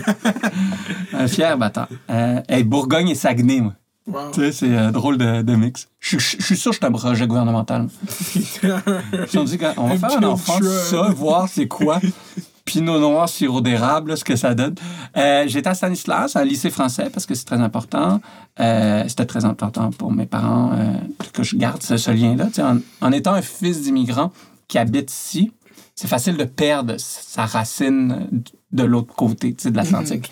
C'est Puis- presque un mécanisme de défense pour t'intégrer, Ouais, justement. ben, c'est les ghettos. ouais, c'est Hein, ça. euh, tout le monde, euh, les Portugais euh, euh, habitaient dans un quartier, les Grecs dans un quartier, c'est pour se ressembler. Puis il y a des valeurs un peu différentes, surtout la langue qui est quand même, c'est la même, on partage la même langue, mais pas nécessairement le même vocabulaire ou les mêmes euh, idées. là. Et après, je suis allé en sport-études, euh, je suis parti pour le cégep à Vanier College, euh, qui est un autre choc, là, parce que là, moi, euh, j'étais dans un lycée français où, le niveau scolaire est très haut. Mhm. Puis j'arrive au cégep, puis littéralement, il y avait du monde qui ne savait pas lire. là. J'étais comme, waouh, OK. Euh, ah, puis un cégep allophone, on s'entend. là, tu Ben, c'était en anglais. Les cours en anglais, oui, les cours en anglais, mais écoute, euh, il y a du monde qui parlait pas anglais là-bas. là. Surtout, euh, ouais, t'es arrivé là-bas pendant que ça. la grosse, tu sais, ouais, Il c'était des gros moments. là. des jeunes. Maintenant, il laisse plus tant. Ouais, non, mais je, ben, je, je sais pas exactement, là, mais ça doit être Ben, complexe. parce que là, François depuis- Legault, comment il... ben, T'as-tu vu le clip de François Legault qui est sorti en Zoom avec, je pense c'était justement la chambre de commerce de Montréal? Il était comme, moi, je veux augmenter le salaire minimum du Québec, euh, le salaire moyen du Québec. Ouais. Fait que chaque fois que je laisse rentrer un immigrant en bas de 56 000 par année, je m'éloigne de mon objectif.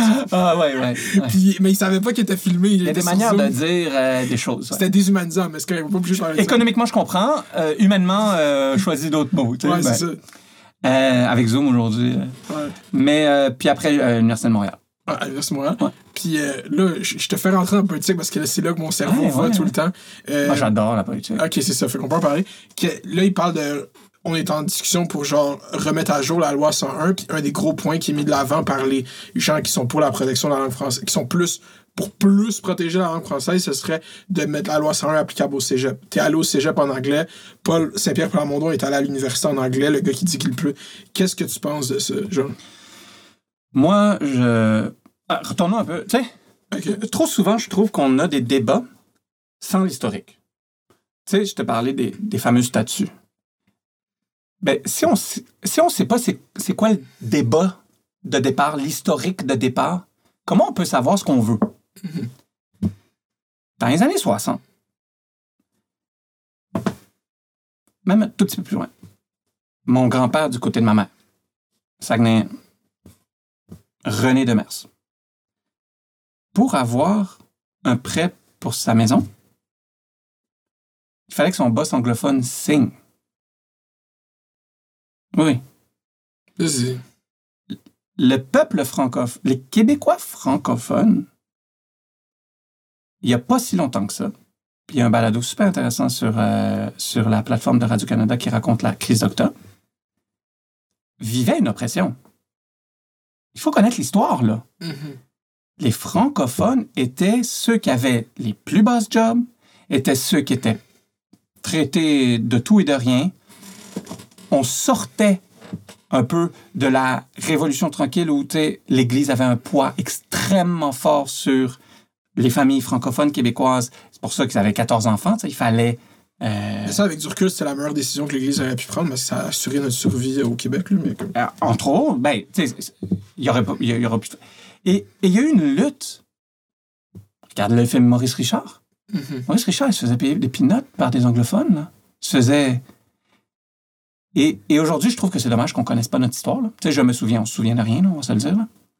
Et ça, ben, sans une protection de notre langue, ben, quoi, on va retomber dans le même, dans le même pattern. On, a lutté pour que. Regarde les, affiches de Montréal, c'est tout écrit en anglais.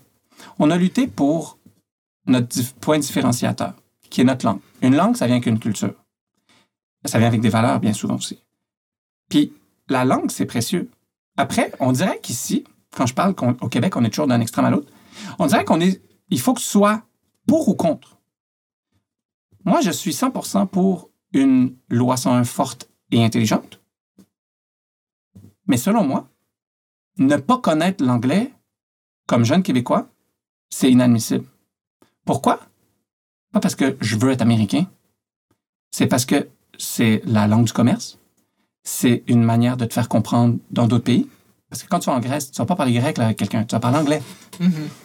Là, après qu'on aime ça ou pas, c'est pas le sujet, c'est une réalité.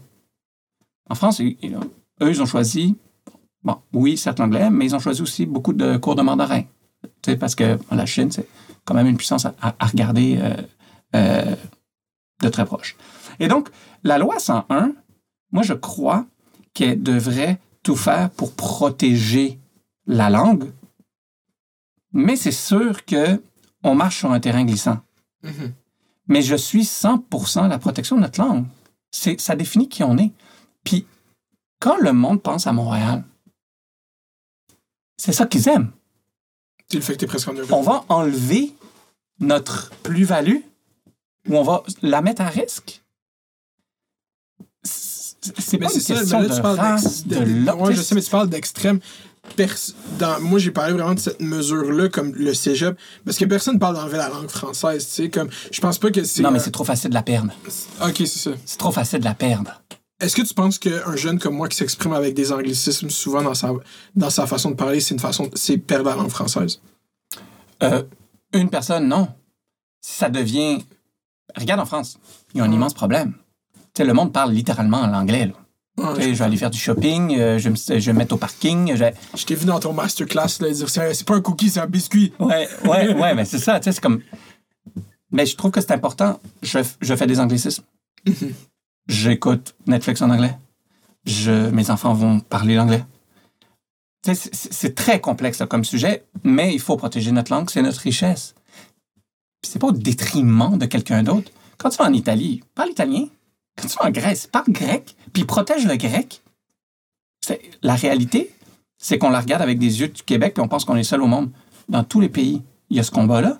Parce que ce qui fait en sorte qu'on apprenne, on apprenne l'anglais, c'est que la- le divertissement, là, les Walt Disney de ce monde, puis tout ça, ça c'est américain, les télés, les émissions, les sports. euh, et, ben, c'est en anglais. Alors, tu sais, le monde s'adapte au star system, entre guillemets, puis au divertissement. Mais moi, je trouve ça super important. Ben, c'est presque du colonialisme. Les États-Unis ont compris après qu'on pouvait plus arriver à des endroits pour dire comme Ouais. vous êtes nous. C'est juste on va exporter notre culture comme des fous. Exactement. C'est ça qu'on va les conquérir comme Donc, c'est une manière de, de- de- Nous, on est le, le- le village d'Astérix en Amérique.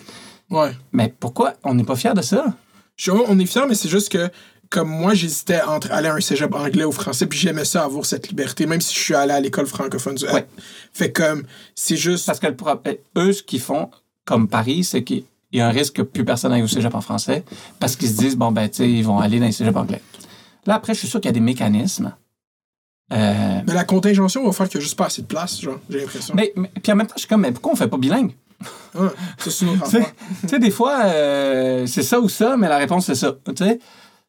Puis souvent, la vraie question, c'est euh, pourquoi, quand je vais à Concordia, ben, c'est les universités, la bibliothèque est 5 étages, elle est ouverte 24 heures, c'est vraiment fucking beau. Puis à l'UCAM, c'est dans un euh, de station de métro. Tu comprends? Ouais. C'est comme.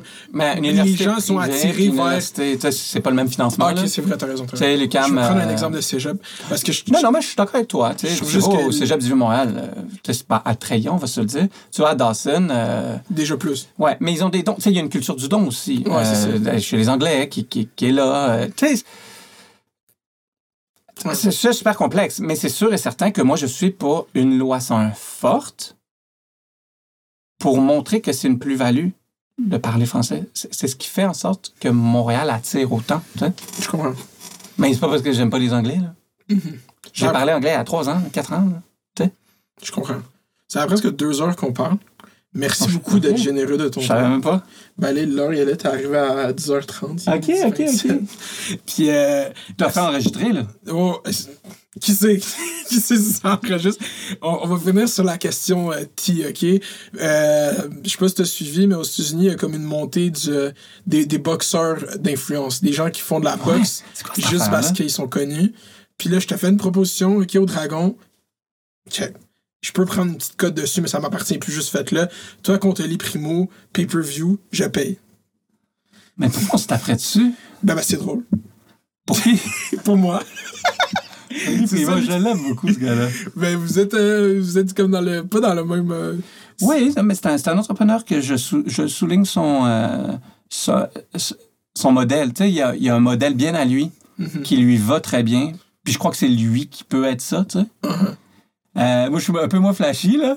Euh, Un peu plus fâché, un peu plus euh, socialement éveillé aussi, là, on va dire. Richard. Mais Écoute, j'ai jamais eu la chance vraiment de lui parler. euh, quand on s'échange des trucs, mais je, je- écoute, je le connais pas. Franchement, je peux pas dire que je le connais. Il y a, il y a, il y a plusieurs idées qui sont cool. Moi, moi j'aime beaucoup son approche, mais c'est tapé dessus. ben, c'est drôle. Ben, c'est ça, la, la- c'est ça qui est bon, parce que moi, je trouve que. Mais il mesure combien, il pèse combien? Parce que là, il y a, Il est petit, il est plus petit que toi. Je- Ben, quand je t'ai vu arriver, moi, je t'ai saisi par à quel point tu étais Ben, grand. c'est ça, moi, je fais 6 pieds 6 puis 250 livres. Tu sais, ça peut être euh, complexe. C'est qui le gars à la porte? Puis là, je vois que c'était là, Nicolas Duvernet, puis là, moi, je pense Mais je- Mais, euh, oui, je, com- je la comprends pas, ça aussi, le monde qui se Parce qu'il y a une grosse culture sur Internet du drama ou du beef. Ouais, ouais. Genre, juste comme, même moi, je suis fidèle là-dedans, juste comme, ah, une influenceur a dit quoi sur moi, je fais une vidéo, blablabla. Mais la façon ultime de régler un conflit, c'est le combat. Et là, il y a un sport organisé où est-ce qu'on peut se battre. Il y a un arbitre qui s'assure que c'est sécuritaire. Puis là, Jake Paul, ben là, tout le monde veut le voir Ouais, se faire ouais. battre. Ouais, c'est ça. C'est contre qui il se bat, là, j'ai vu? Là, euh, son frère, Logan, a annoncé qu'il allait se battre contre Floyd Mayweather le 6 juin. Mais un vrai combat. Un vrai combat de boxe podcast. Mais euh, en même temps, Floyd, sa force, c'est- d'éviter les coups surtout. C'est pas nécessairement de leur donner. Mais c'est pour ça que là, le, le pile de ce combat-là, c'est que lui, c'est un YouTuber, son frère podcaster. Est-ce que tout le monde dit s'il catch? C'est tout le temps ça l'affaire avec Floyd. S'il se fait avoir Ouais, une Floyd, Il a, fois. mangé des, il en a mangé des coups de vrai boxeur. Là. Ouais, c'est ça l'affaire. Mais par exemple, euh, J- euh, Jake, le YouTuber, là, Ouais. euh, il, il a l'air d'être euh, solide. Mais ils prennent ça sérieusement. ça- les deux frères, ils prennent ça sérieusement. Ça fait deux ans, c'est juste ça qu'ils font, puis ils ont 20 ans. Fait comme, c'est sûr qu'ils étaient lutteurs au- au- à l'université. Fait que c'est comme, Ah, ok, c'est ça fait, leur fait comme, c'est des athlètes, là. C'est pas des. Euh, J'ai jamais compris vraiment le. Comme tout d'un coup, un gars. euh, il- puis il y a un, joueur de, un ancien joueur de la NBA aussi qui s'est battu contre Jake, justement, il a perdu. Euh, ouais, c'est ça. Écoute, à, à la c'est tout un combat. J'ai déjà fait des entraînements de, de boxe. Putain. Euh, la, la, la, la sport. La, la boxe, c'est tout un sport. Non, ben, Oli, appelle-moi. euh, on verra ce qu'on fait. On verra ce qu'on fait. Il serait bon, lui, pour euh, remplir le stade, puis euh, Ben, Combien de Québécois qui veulent voir Olivier Primo ça va faire battre, bro? Ben là, je sais pas, moi, je sais pas sa forme physique, là. Non, non, non, je, dis pas qu'il se Mais il mange bien des poutines, lui, non? Ouais, ben des poutines, Ok, des peut-être, peut-être que je vais réussir. Euh, merci beaucoup d'avoir été aussi généreux plaisir. ton temps. C'était vraiment un bon épisode. J'ai vraiment appris. Puis euh, je vais continuer à te suivre au dragon. C'est gentil. Et euh, yeah, moi, c'est tout ce que j'avais à dire. Est-ce qu'il y a quelque chose que tu veux plugger en ce moment? Ben non, rien, merci. Écoute, euh, moi, c'était le fun de, de pouvoir parler de d'autres sujets que juste le monde des affaires, tu sais. Je, Ouais, je- puis comme raconter l'histoire de ta compagnie, je trouve, à force d'écouter qu'est-ce que tu t'as fait, tu l'as beaucoup raconté souvent. C'est pas que c'est vraiment fascinant, mais là, on a, Ouais, ouais. on a tergiversé. Là. Ouais, ben c'était le fun. Puis de parler un peu de, de hip-hop fait toujours du bien. Let's go. Gang, merci d'avoir écouté. Yo, mettez 5 stars sur, euh, sur Apple Podcast. Abonnez-vous au Patreon, abonnez-vous au YouTube. Puis à la semaine prochaine. Merci beaucoup, c'était fait du verre. Gang, c'est fini. Let's go. Let's Nice. go. Très intéressant. Talk one. Talk one. Talk one.